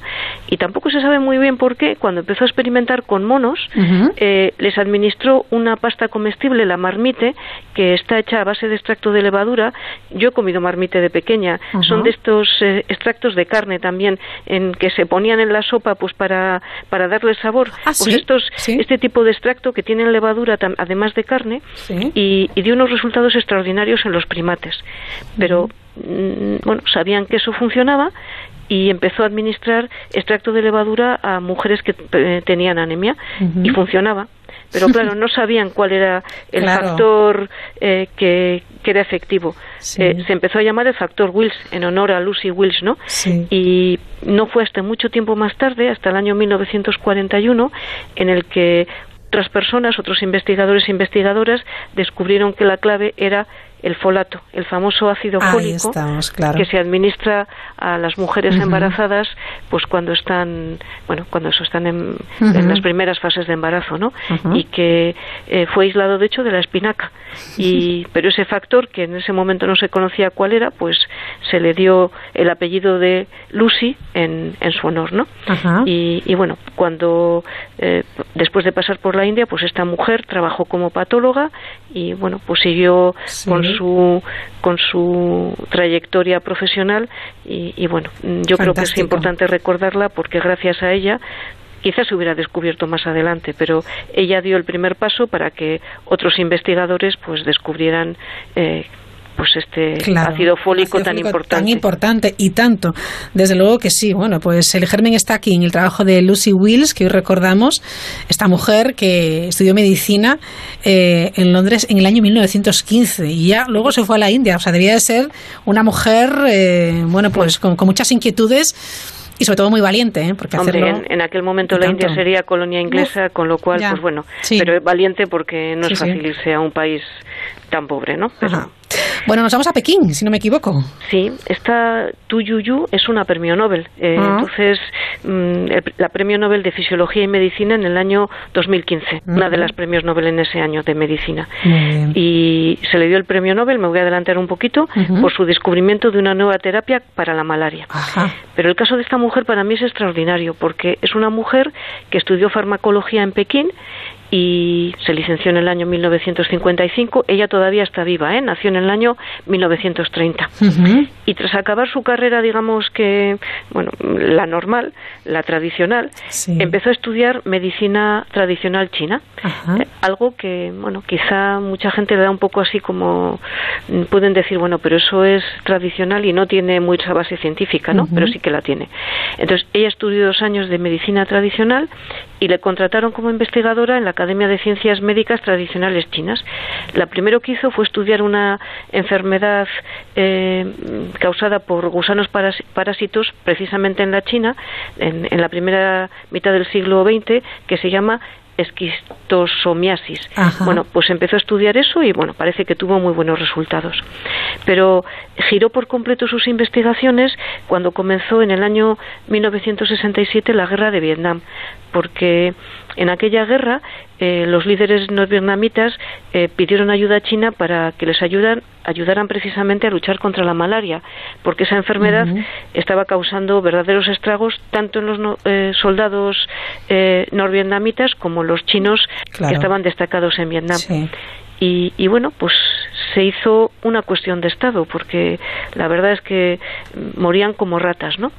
Entonces ella, eh, bueno, fue involucrada en el proyecto y lo primero que hizo fue a la isla de Hainan tratando directamente eh, con médicos, perdón, con enfermos de malaria. Y después la nombraron investigadora principal del proyecto. Y bueno, empezaron a estudiar en textos de medicina tradicional china, precisamente. Eh, ella y su equipo investigaron más de 2.000 recetas y 380 extractos de plantas contenidos en aquellos textos de medicina tradicional y entre todos esos textos antiguos lo, lo apasionante y lo, lo, lo, que es mm, terrible porque a veces despreciamos cosas antiguas cuando no lo son. En un texto del año 340 encontraron la clave. Eh, la clave era el ajenjo dulce, que contiene una sustancia eh, eh, que se llama la artemisinina, eh, en la que bueno pues eh, se vio que tenía la capacidad para, para luchar contra el parásito de la malaria no Eh, de esa planta del ajenjo dulce ella y su equipo consiguieron extraer y aislar ese ese eh, ese, principio, eh, ¿no? principio efectivamente y, y bueno pues eh, eh, fíjate si era una mujer valiente y honrada además, la probó en sí misma. ¿Qué me Primero lo dices? hicieron ensayos con animales y la primera persona que probó eh, el primer ser humano fue en ella misma para ver la efectividad y la seguridad. Sí. Bueno, lo comprobaron, eh, publicaron un artículo, como se hace siempre cuando consigues un avance científico, y en el año 1981 Tuyuyu lo presentó la Organización Mundial de la Salud, que la aceptó como, como el principio activo correcto que podía Pero esto luchar pasó contra la malaria. 10 años después, ¿no? Porque fue en el 71 cuando analizó esas 2.000 recetas y, y 380 extractos de, de plantas. Pero hay que hacer muchísimos Claro, eh, o sea, le, cos- ensayos, le ¿eh? costó un montón, claro. porque aunque hayas hecho tu ensayo clínico sobre ti misma y Sí. funcione, hay que hacer muchísimos ensayos Ajá. para que se garantice, porque mira que ha habido fallos con medicamentos eh, a lo largo de la historia. Sí, sí, sí. Así que, que bueno. Bueno, eh, impresionante. Esta mujer eh, Ujú. combinó la- el método científico con la medicina tradicional pues para, para conseguir una, una gran mejora en la terapia contra la malaria. Y le valió el, el Nobel de Fisiología o Medicina en el año 2015. Perfecto. Ahora viajamos de Pekín a Suiza, que es donde nació Isabel Rapin. Sí, esta mujer bueno, también tiene una historia absolutamente maravillosa porque ella es neuropediatra. Ella efectivamente nació en Suiza y bueno, tenía una familia de científicos. Eh, muchas mujeres que, un pequeño paréntesis, que hacen ciencia es porque tienen un entorno familiar Sí, lo muy hemos visto, favorable. sí, lo hemos comprobado en, en tus historias, en aquellas Sí. que, que recordamos que muchos viven en ese ambiente científico de es científicos. mucho más fácil, ¿no? Te- Sí. Te, crías en ese ambiente y, te incentivan para que seas científica, ¿no? Y, y bueno, pues ella lo consiguió seguramente gracias a ese entorno. Bueno, estudió medicina, que es lo que le gustaba, en Lausana y bueno, había muy pocas mujeres en aquel momento y se decidió por la neuropediatría. Eh, se fue a Estados Unidos, de donde procedía su madre, y mm, bueno, fue se interna en, en un hospital de Nueva York en pediatría, hizo la residencia en neurología, que es lo que a ella le interesaba, y bueno, pues eh, investigó, enseñó y atendió pacientes en ese, en niños sobre todo, en, con fe- enfermedades neurológicas durante toda su vida, ¿no? Y, y bueno, el, el principal logro de Isabel Rapin es que se especializó en el estudio del trastorno del espectro autista, ¿no? Eh, del que consiguió derribar muchos mitos, porque por ejemplo eh, demostró eh, y consiguió que se considerase como un problema neurobiológico y no psicológico. Eh, la- la, mm, los eh, trastornos del espectro autista, eh, lamentablemente, eh, al principio se pensaba, fíjate qué duro, que eran una respuesta de los niños a madres frías. O sea, que la culpa era de la madre, del comportamiento de Era la madre. culpa de la madre. Eh, al principio, bueno, decía de los padres, pero bueno, se Ya. echaba la culpa a las madres, que Ya. eran las que pasaban El tiempo con los niños, ya. y se pensaba que era, bueno, pues los niños, eh, era una respuesta Uf, psicológica duro, a ¿eh? niños. Sí, la verdad es terrible, porque tienes un niño con espectro autista y te echan la culpa a ti, bueno, es, es terrible, ¿no? Y ella consiguió, gracias a sus estudios, a que se, bueno, a demostrar que no era un problema psicológico, sino un problema neurobiológico. Y, y también ella ayudó a eh, destronar eso que se pensaba de que eran niños autistas, niños y niñas autistas, sino que ella demostró que había todo un espectro de trastorno de espectro autista. No hay una única enfermedad, digamos, sino todo un continuo de enfermedades mm, o, o de síndromes, digamos, o de trastornos, eh, bueno, con una variabilidad terrible, ¿no? Sí, sí, sí. Además, gracias a, su, a sus estudios, eh, un tratamiento que se daba al- a las personas con síndrome de espectro aut- autista, que era tratarlos por sus conductas, ¿no? Eh, pues niños y niñas que pues tienen a veces ataques de mal humor y tal, eh, pues se les daba una medicación que trataba esa, ese, em, su, su mala conducta, digamos, o su conducta extraña, y ella lo que predica y lo que ha predicado siempre es que es un tratamiento que tiene que, bueno, no tiene que ser un, un, tratamiento solamente de medicación para evitar los síntomas de la, del, del autismo, sino que desde pequeños, desde fases tempranas, hay que tratarlos pues, e intentar con tratamientos de tipo conductual. ¿eh? eh sí. Pensando, e cada, cada paciente, cada niño es un caso diferente e intentar tratarles y mejorar la vida y la de sus familias de esta manera, ¿no? Pero además no, ya solamente el hecho de, cambiarle el nombre al tema autismo, ¿verdad? Sí. Que también fue fue importante porque estamos hablando de investigaciones en los años 50, porque eh, Rapin murió el año pasado. o sea, todo es muy reciente. No quiero imaginar las familias lo, lo que habrán sufrido y eh, supongo que bueno quedará muchísimo por saber sobre el síndrome del espectro autista porque cada niño cada persona que tiene el síndrome es completamente diferente no así que pero bueno solamente el quitar el peso a las familias, pues yo creo, yo creo que es, fabuloso. Es un paso de gigante. Bueno, hablamos ahora de una escultora, pero aquí ha tenido mucho que ver, eh, Marta, y esto me, gusta mucho la, la historia, eh, ha tenido mucho que ver con, con la medicina o, o, más bien con los enfermos, ¿no? Y nos situamos en, en el año, bueno, a principios del siglo pasado, 17 por ahí, ¿no? Sí, es una historia muy bonita, a veces hasta me emociono cuando la cuento porque me parece muy chula, sí. me parece muy bonito porque a veces se habla de la medicina como si no hubiera pacientes, ¿no? Claro. Y, los pacientes sufren y además, aunque sobrevivan, a veces los efectos secundarios de lo que les ha ocurrido son terribles. Claro, lleva una vida terrible, tormentosa en ocasiones. Esta mujer, como muy bien dices, es escultora y, fue una mujer que nació en Estados Unidos, pero se fue a estudiar escultura a Europa, se casó con un americano y, y volvió a Estados Unidos, donde siguió estudiando eh, escultura, ¿no? Pero a fin... ¿Cómo se llama? Que no lo hemos dicho. Eh, perdona, Ana Coleman Ladd. Exactamente. El marido se apellidaba Ladd, Coleman es el apellido de soltera. bien. y eh, bueno, eh, su marido eh, fue a, durante la Guerra Mundial, en el año 1917, eh, se fue con la Cruz Roja em, a, Francia, em, bueno, porque le fue destinado al Departamento de Protección de la Infancia el marido. Y entonces ella fue con él, evidentemente, y allí fundió, eh, fundó, perdón, el estudio para em, máscaras, mm, el estudio for Portrait Masks, financiado por la Cruz Roja Americana precisamente, donde el objetivo era el proporcionar máscaras cosméticas a soldados franceses o americanos que habían sufrido en Francia heridas graves en su rostro y que habían quedado desfigurados, ¿no? Sobre todo heridas de, metralla. Ella, eh, además, no se le ocurrió a ella, eh, ella conocía a otro escultor, a un escultor eh, inglés, Desbert Wood, que trabajaba como camillero en un hospital londinense, trabajaba como voluntario y cuando ya los soldados británicos también habían eh, bueno, habían sido operados y su cara pues había sido curada de la mejor manera, intentaba que esos daños que habían sufrido eh, fabricarles prótesis con sus conocimientos de escultura para intentar disimular esas deformaciones que seguramente les iban a hacer una vida difícil. Ana eh, se puso en contacto con este escultor camillero, digamos, y aprendió de él y decidió hacer lo mismo que él en Francia. Entonces, bueno, ella esperaba que eh, las operaciones en los soldados hubieran terminado para intentar eh, reconfigurar su cara y cuando habían terminado, pues empezaba por hacer un molde con arcilla y plastilina, luego miraba fotografías antiguas de esos soldados para intentar que ese, esa máscara que les iba a dar fuera lo más parecida a su rostro original, ¿no?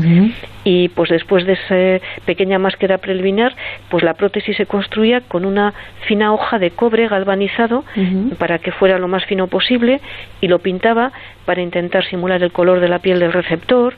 Unía la cara del soldado igual con gafas o con una barba. Ella les ponía bigotes con pelos humanos, con sus propios pelos. Bueno, todo esa, ese trabajo le daba un mes de trabajo a ella para intentar eh, fabricar o para fabricar esa careta para un único soldado, ¿no? y, Qué trabajo, ¿eh? Sí, ella estuvo dos años haciendo esto hasta que la Cruz Roja se quedó sin fondos, como suele pasar, y gracias a eso hizo casi 200 máscaras. Y esas personas yo creo que, bueno, recuperaban su autoestima, al menos no se avergonzaban si tenían que trabajar en un lugar pseudo público, digamos, y bueno, ella fue condecorada como caballero de la Legión de Honor en Francia en 1932 por este trabajo solidario y, y yo creo que absolutamente maravilloso. Increíble, bueno, pues maravillosa, ¿eh? maravillosa ella, su trabajo, esas prótesis faciales, bueno, ella quería que fueran lo más similar a, a ese soldado, bueno, pues con ese, con ese rostro desfigurado y es un, lo dicho, un trabajo increíble. Terminamos con una genetista, nos vamos hasta el año 45, que es cuando nació, ¿no? Sí, sí, efectivamente, esta también es, es americana y la he traído porque tiene también un, es un caso bellísimo, me parece a mí. Ella es psicóloga y toda su vida la ha dedicado a investigar una enfermedad, la enfermedad de Huntington, que padecía su madre. Ajá. Entonces, eh, bueno, ella, la madre, eh, Leonor, y su padre, Milton Wexler, eran eh, ella genetista, Leonor, la madre, y el padre era un psicoanalista muy conocido. Y en el año 1968 a su madre, a Leonor, le diagnosticaron la enfermedad de Huntington, que es una enfermedad hereditaria que no se sabe, no tiene tratamiento, ¿eh? produce desgaste de células del cerebro y es un gen que hace que, bueno, naces con el gen y se manifiesta hacia los 40 años. Y provoca diversas cosas, pues desde eh, falta de movilidad, te puedes quedar sordo, en fin, es demoledor, demoledor. Es sobre todo de tipo muscular lo que provoca. Están muy deformados cuando empiezan a padecer la enfermedad. Bueno, pues entonces ella, eh, bueno, eh, ella junto con el padre y la hermana pusieron en marcha una fundación para enfermedades hereditarias con el, el objetivo de investigar enfermedades como el Huntington, precisamente, Parkinson, Alzheimer y la esclerosis lateral amiotrófica, ¿no? Ese tipo de enfermedades. Y allí, ella y su hermana, eh, Alice se llamaba, pues, pues eh, se llama, perdón, está, está viva, eh, trataron con investigadores relacionados con, bueno, con enfermedades, investigadores desde genetistas hasta psicólogos, en fin, de, muchos tipos. Y, y, bueno, en un congreso al que asistió Nancy, gracias a que trabajaba en esta fundación, se enteró de que había una pequeña aldea en, en San Luis, en Maracaibo, en Venezuela, en el que había una comunidad cerrada donde la enfermedad de Huntington era muy prevalente. Había muchas personas con esa enfermedad. ¿Por qué? Porque es una comunidad muy cerrada en la que la variación genética es muy pequeña porque la gente se mezcla poco. Es lo que se llama el efecto fundador, ¿no? Sí, sí, sí. Eh, entonces, en ese tipo de comunidades, las enfermedades hereditarias, eh, bueno, se padecen mucho y son más fáciles de estudiar. y, allá, se fue, claro. Allá se fue. Allá se fue porque su madre, bueno, su madre estaba enferma, ¿no? Ya. Y bueno, estudió la genealogía de más de 13.000 individuos, recogió más de 4.000 muestras de sangre y en, 1800, en 1983 consiguió identificar el lugar donde el gen eh, de la enfermedad reside. Eh, las muestras las envió a los que llaman los cazadores de genes y ellos fueron capaces de localizar eh, ese gen de la enfermedad de Huntington en el cromosoma número 4.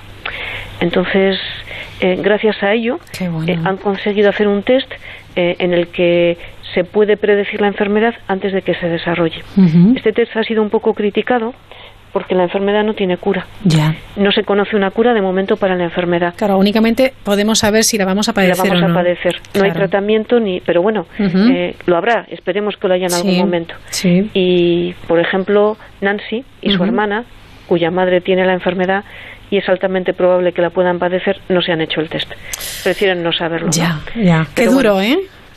Y, y, bueno, la, la, historia de esta, de, esta, de esta enfermedad y su trayectoria es que es algo que en ciencia no siempre funciona, que es el hacer una investigación de manera colaborativa, en la que todos los investigadores e investigadoras se ponen en marcha para intentar colaborar de manera desinteresada, sin importarles tanto su currículum como es el, el encontrar precisamente dónde se encuentra el lugar en el que funciona esa enfermedad. Un gen defectuoso que bueno que puede provocar el que tengas el que tengas una enfermedad demoledora, ¿no?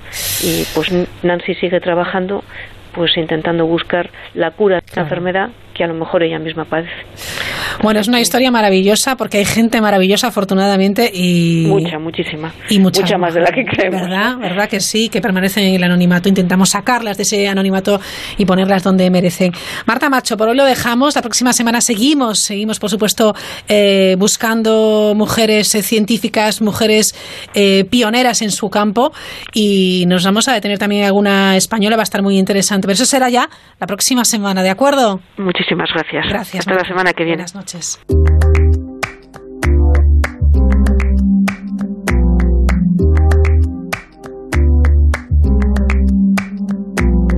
Para participar en la mirilla, lamirilla arroba onda cero punto es. Antes de suelo, ya sabía que se rompía. Uh, está parpadeando la luz del descansillo. Una voz de la escalera, alguien cruzando el pasillo.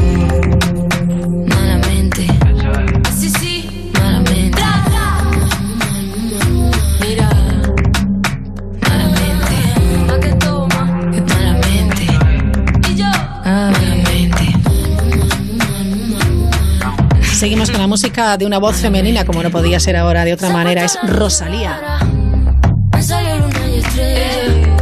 Con este Malamente está arrasando también durante este verano. Es una de las canciones del verano.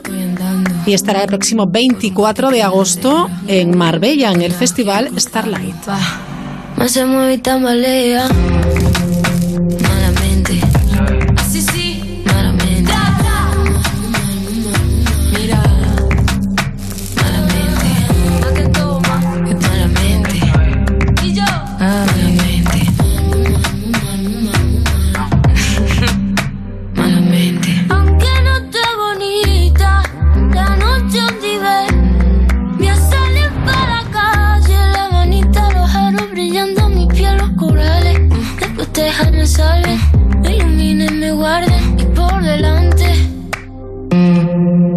No ni un minuto en volver a pensarte.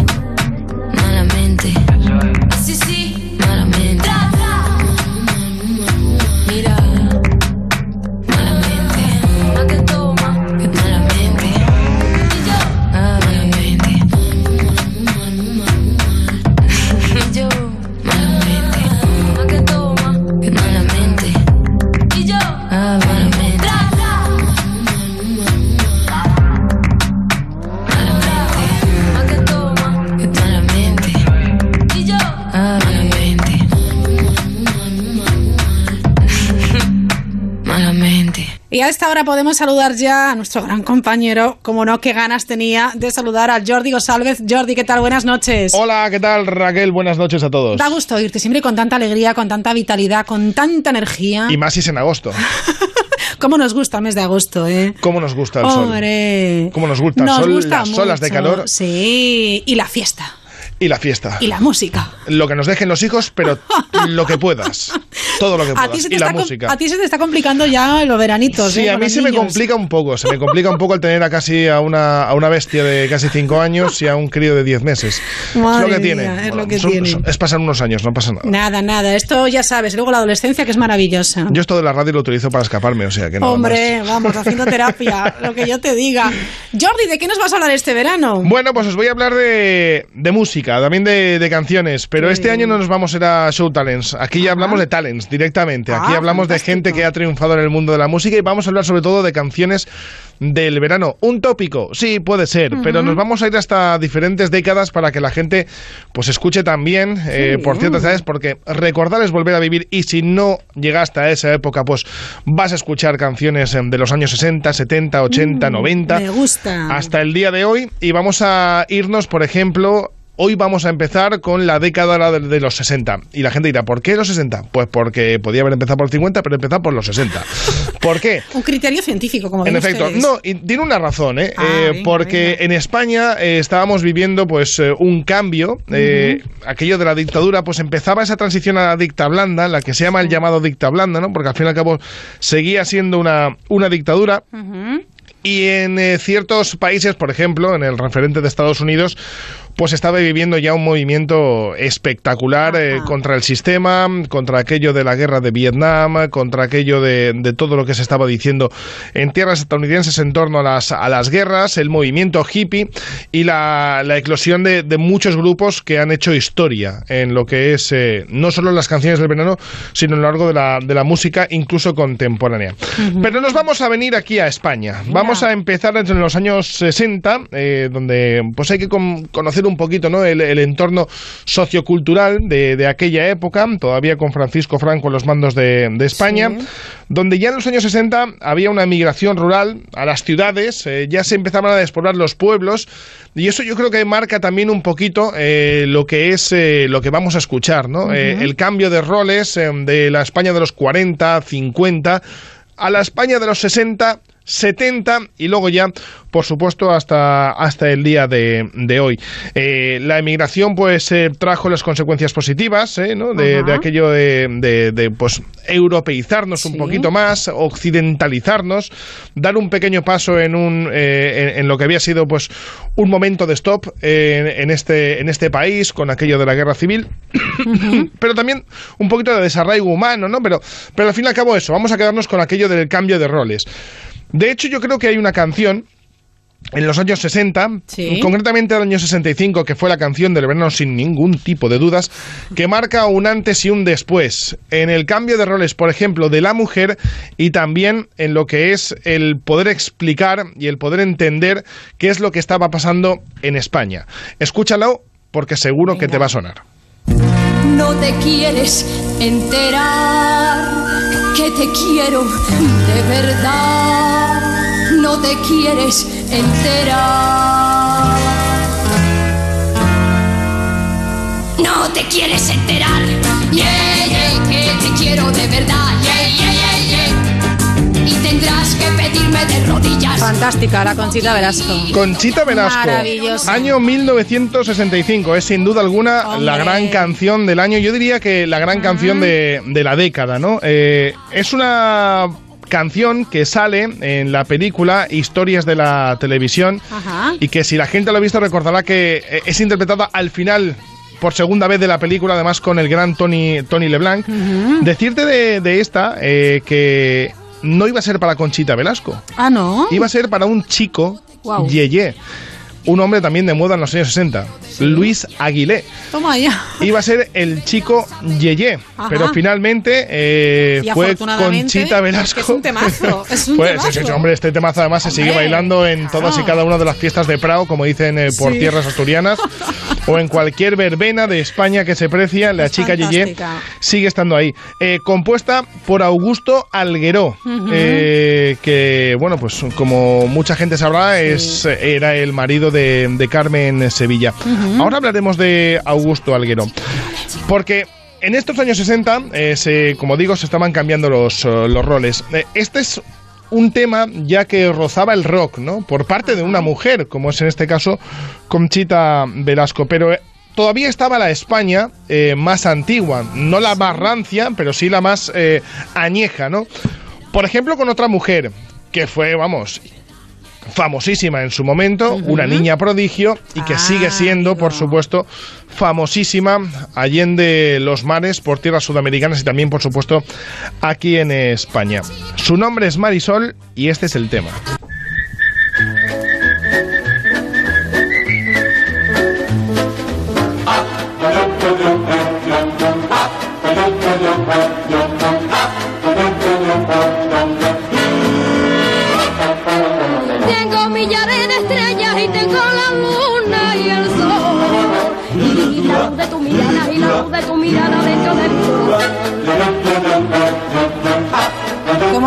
Guateque, Jordi? Cómo suena Guateque, Qué cómo maravilla. suena, suena Guateque y suena también a, a- a película de sábado por la tarde en, te- televisión española, ¿verdad? Las vimos todas, ¿eh? Sí, además de verdad. Pues decirte que es Marisol la que lo canta. eh, fue la canción con la cual la cantante española Conchita Bautista representó a España en el Festival de la Canción de Eurovisión de 1961, Anda. que se celebró en Cannes. Ajá. Es la primera canción con la que España va a Eurovisión. Ah. Esta es la primera canción con la que España viaja a Eurovisión. Es la primera participación de España en Eurovisión. Toma ya. España quedó en ese caso noveno de 16. Tampoco es que hiciera un gran... De 16, fíjate. De que 16, poquito. sí, sí, de 16. Ahora ya participa hasta Australia, o sea que imagínate. sí, sí. Augusto Alguero fue también, en este caso, el autor de, de este grandísimo éxito, eh, Estando Contigo, eh, que además no pudo asistir al festival porque ese mismo fin de semana se estaba casando con Carmen Sevilla. Toma. Que a mí en aquella época me dicen, oye, Eurovisión o casarte con Carmen Sevilla. En aquella época yo, sin duda alguna, me voy a casarme con Carmen Sevilla. es sin duda alguna otra de las eh, grandes protagonistas. Eh, fue canción del año 1961. Dos mujeres. Ajá. Vamos a un grupo, Venga. a un dueto. Un Esto dueto. también la partieron y la siguen partiendo. Estoy adivina, ¿eh? adivina, escucha, escucha, escucha.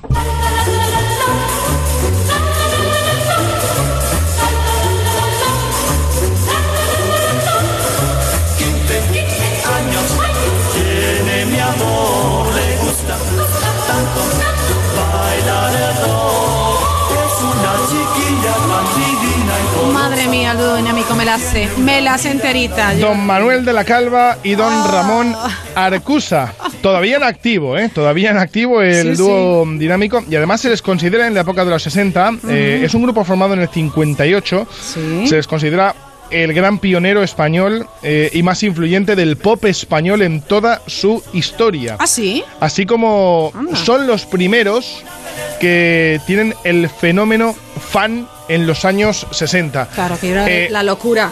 Eh, no es el único tema, por supuesto, eh, del dúo dinámico durante los años 60, sino que son muchos, muchísimos, muchísimos los temas que marcaron el verano de muchos de nuestros padres, por ejemplo, Mm, hombre. eh, en aquellos años 60 con el dúo dinámico. Buenísimo. Un temazo, un auténtico temazo. Cierto. Antes hablábamos del chico Yeye. Sí. El chico Yeye la partió en el 63 Sí. con este tema. A ver.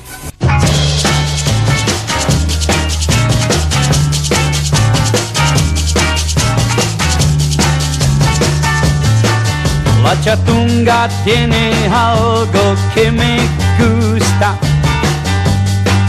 Y no sé, aunque lo piense que sea. Es que tiene. La chatunga. tienes- Eh, a mí me gustaba esto. Ahora, ahora. La chatunga va. Eso, eso me encantaba. Esta, esta canción, de eso, eso me encanta. Además, eh, Luis Aguilé lo volvió a sacar la fama el, el dúo Martes y 13 con aquella Ah, parodia. es verdad, sí, con sí, aquella sí. parodia, con aquella eh, corbata que le llegaba casi hasta, hasta las rodillas. Y Luis Aguilé, sin duda alguna, con la chatunga. eh, un tipo de Buenos Aires nacido el 24 de febrero de 1936, que se hizo extremadamente famoso en España estrella, y ¿eh? también en eh, tierras latinoamericanas. Más temas. Por ejemplo, año 1969. María Isabel es la canción. El grupo es Los Payos.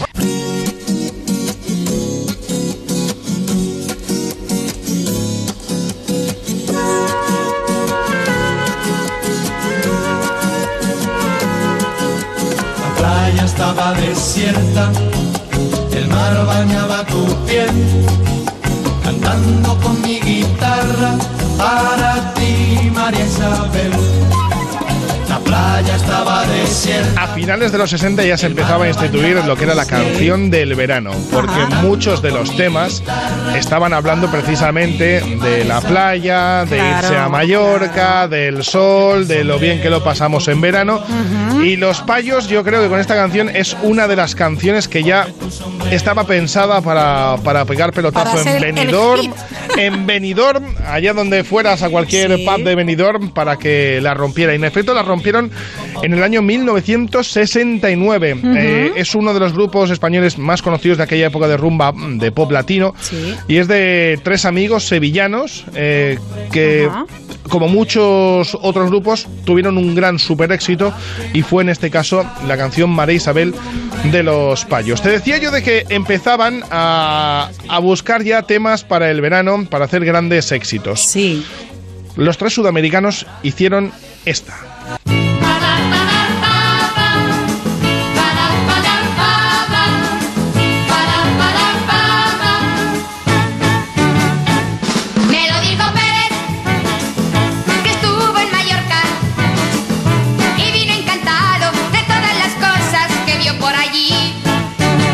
Mallorca, claro.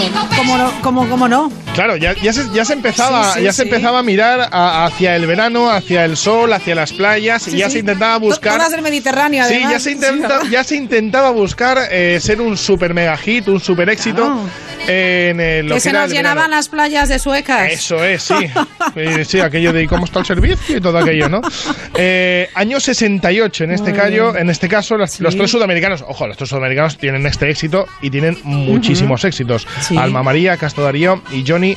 Torales, eh, que también viajaron hasta tierras españolas para pegar el pelotazo y lo pegaron en, Lo pegaron en la bien, década de los 60 también con Melodijo Pérez, que estuvo en Mallorca. Ujú. Pero en aquella España eh, ya había diferentes cambios, ¿no? Eh, cambios, por ejemplo, en que ya se empezaba a mirar lo de fuera y a meterlo dentro de España. Ah. Ya había influencias importantes, por ejemplo, de algún, de algún grupo neoyorquino, como por ejemplo este.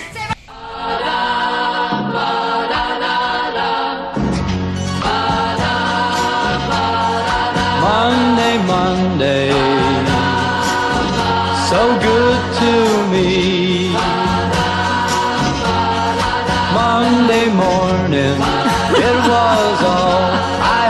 De bailar un poquito más No, no, es, es que, y tal. es que aquí ya nos estamos moviendo, Jordi. No, no, no, no, son, eh, Eh. son temazos. Esto todo, todos son, todos son temazos. Sí, es verdad, ya se empezaba a tomar eh, referencias de, de fuera. eh, por ejemplo, Polanca eh, Sí. también eh, pegó muy fuerte Qué durante esa década en España. De Mamas and the Papas, eh, un grupo neoyorquino con el Monday Monday, que creo que fue en el año 67 cuando pues copó gran parte de, de los charties, de, en este caso de España y de, y de todo el mundo.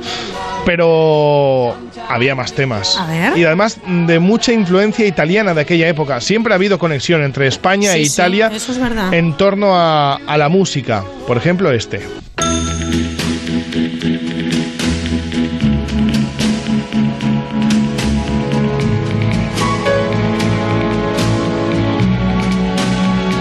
sapore di sale, sapore di mare hai sulla pelle. Qué bonito suena, ¿eh? Sapore di sale, ¿eh? Sapore di sale. eh, también, en este caso, Gino Paoli, eh, que entró muy fuerte en lo que fueron las listas de éxitos de los años eh, 60.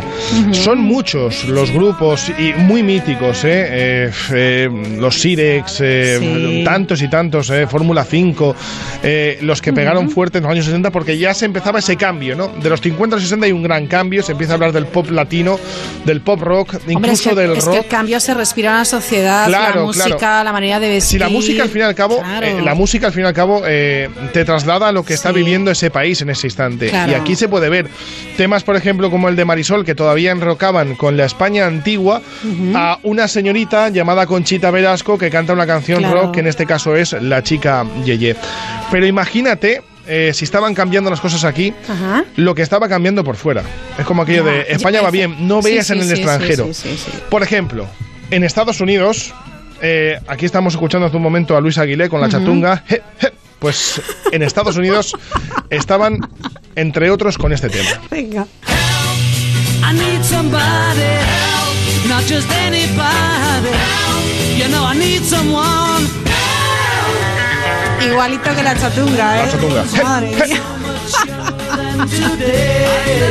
Qué revolución los Beatles. Lo de. Estados Unidos en los años 60 es para hacer eh, libros, Sí. están hechos, eh, y para, para analizar muy bien lo que fue el salto en la historia de la música, eh, con los Beatles y Qué con grandes. tantos otros grupos. Pero resulta muy curioso, ¿no? Eh, lo que es el contraste de un país a otro, de lo que se estaba escuchando en ese instante en Estados Unidos, canciones que se siguen escuchando a, a día de hoy y de qué forma, de, de los Beatles. En este caso hemos elegido el eh, Helm, eh, que es una canción muy movidita de, los, de los Beatles, pero vamos, había una innumerable lista de éxitos. Porque fue en los años 60 cuando los Beatles viajaron hasta España, eh, hasta, si mal no recuerdo, Santiago Bernabéu. Eh, donde Sí. allí fue el Lord de multitudes, una auténtica locura. Pero no solo estaban los Beatles, también, por ejemplo, estaban estos.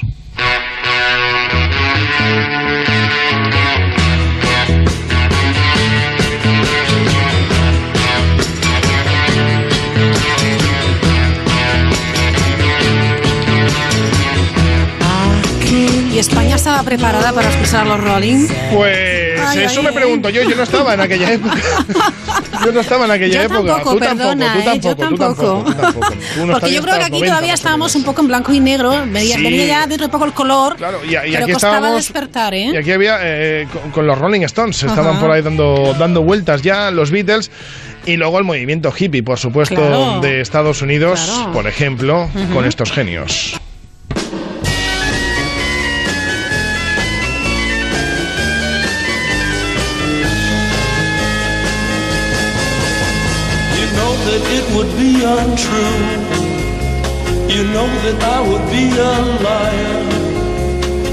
Esto, was to de verdad, ¿eh? es que es otro mundo es, la verdad es que es otro mundo porque es, es música que se sigue escuchando Claro, es el que te iba a decir yo a mí, esto es- actual.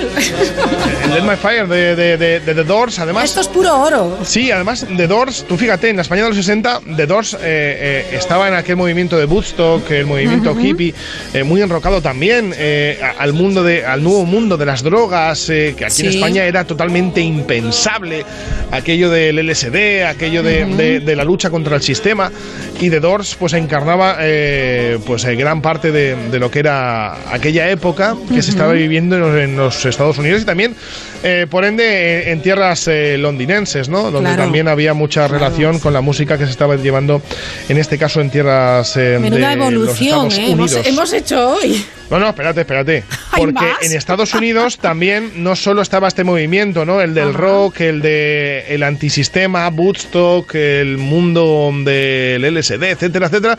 Había más cosas y había voces como esta.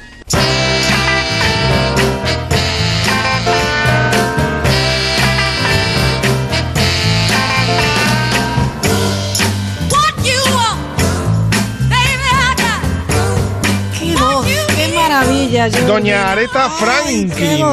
Doña Areta Franklin. Además, es muy curioso, ¿no? El contraste. A, a mí, cuando los iba recopilando, es muy curioso el contraste, porque, por ejemplo, el tema de los Rolling Stones, el tema de Areta Franklin, eh, lo sigues viendo en televisión, en anuncios de coches que llevan Sí, sí, eh, pantallacas de 57 pulgadas como si fuera lo más nuevo, y sin embargo, estas canciones eh, se meten en esos, anu- en esos anuncios como si fuera lo más nuevo. Y es de los años 60. Que Cuando no ha llovido ni nada, ¿eh? cuando aquí estábamos con las señoras de la Cruz Roja, Sí, eh, sí, historias sí. De, la, de la televisión con Marisol, de Concha Velasco, allí estaban con Aretha Franklin, con los Rolling Stones, con los Beatles, con The Doors. Pero ojo, allí como son los amos de todo este asunto, también pensaban muy mucho y había un grupo que pensaba muy mucho en temas del verano. Y estos lo coparon todos los veranos de los años 60. Todos y cada uno de ellos. A ver. Adivina. I love the colorful clothes you wear and the way the sunlight plays upon her hair. I hear the sound of a gentle wind ¿Que surfeamos o qué? on. Esto es que, claro. ¿Qué? ¿Qué te parece? Ahí en las islas de Pipeline, Madre mía. en Los Ángeles. Ah, Los Beach Boys, que- que, no engañaban que- a nadie, ¿eh? que no engañaban a nadie. Ya decían, no, esta canción no es para enero, eh, esta canción es para, para a partir de, de julio, tal. Los Beach Boys, aquellos discazos. que-. Eh, escúchame, yo es uno de los primeros discos en vinilo que tengo. Ajá. Y no me lo compré en los 60, ¿eh? me lo compré probablemente en los sí. 90. Qué bueno. Beach Boys Collection, me acuerdo que sacaron una recopilación en, en vinilo. Me compré aquel y el de Rick Astley. Algún día lo escucharemos también. Eh, Beach Boys Collection, me los compré, me lo compré porque me Sí. parece música totalmente, totalmente actual. Eh, pero Genial. fíjate como eh, estábamos en los 60, ¿no? El contraste es muy, muy grande en cruzar el, eh, el charco y hablar de España y hablar de Estados Unidos. Pero poco a poco nos vamos a ir metiendo en una línea que se va a parecer bastante en todo lo que se está escuchando en el mundo a través de las canciones del, del verano. Pero aquí yo te digo que tenemos canciones de verano espectaculares. pues sí, pues sí. Por cierto, este año, ¿cuál es la canción del verano? Porque yo no lo sé. Este año. Tú sales aún, yo es que no salgo. Claro, tú. A ver, una de 5 y una de 10 meses, chico, me preocuparía Claro. que salieras, ¿eh? Yo no salgo. No Entonces sé, no sé. no sé. Yo para mí la música de Porque la verano de- tiene la- 13 años, o sea que- Porque la de Despacito, eso ya, ya fue del año No, pasado. no, pero este año creo que hay mucho OT, me parece, ¿no? ¿Eh? OT. Quizás. Sí, puede ser, es verdad, sí, sí, sí. Tiramos por ahí, ¿no? Tiramos por Ya iremos descubriendo la Ya música. iremos de descubriendo la veranos, música de otros que Sí, veranos. genial. Hemos empezado con los 60. Oye, qué recorrido más chulo, ¿eh? Me ha encantado. Seguro que mucha gente está escuchando y dirá, "Ay, Sí, Santa sí, sí. Juventud. Ay, amigo. ¿Cómo se pasa esto? Jordi González, muchísimas gracias. Un abrazo, grande. Raquel. A todos, adiós. Chao.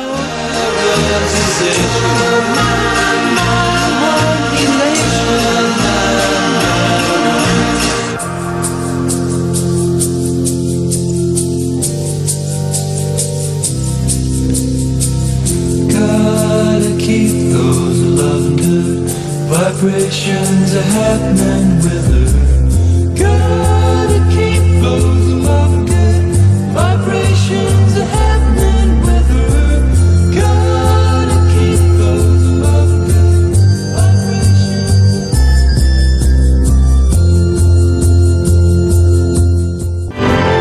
good La Mirilla. Onda Cero.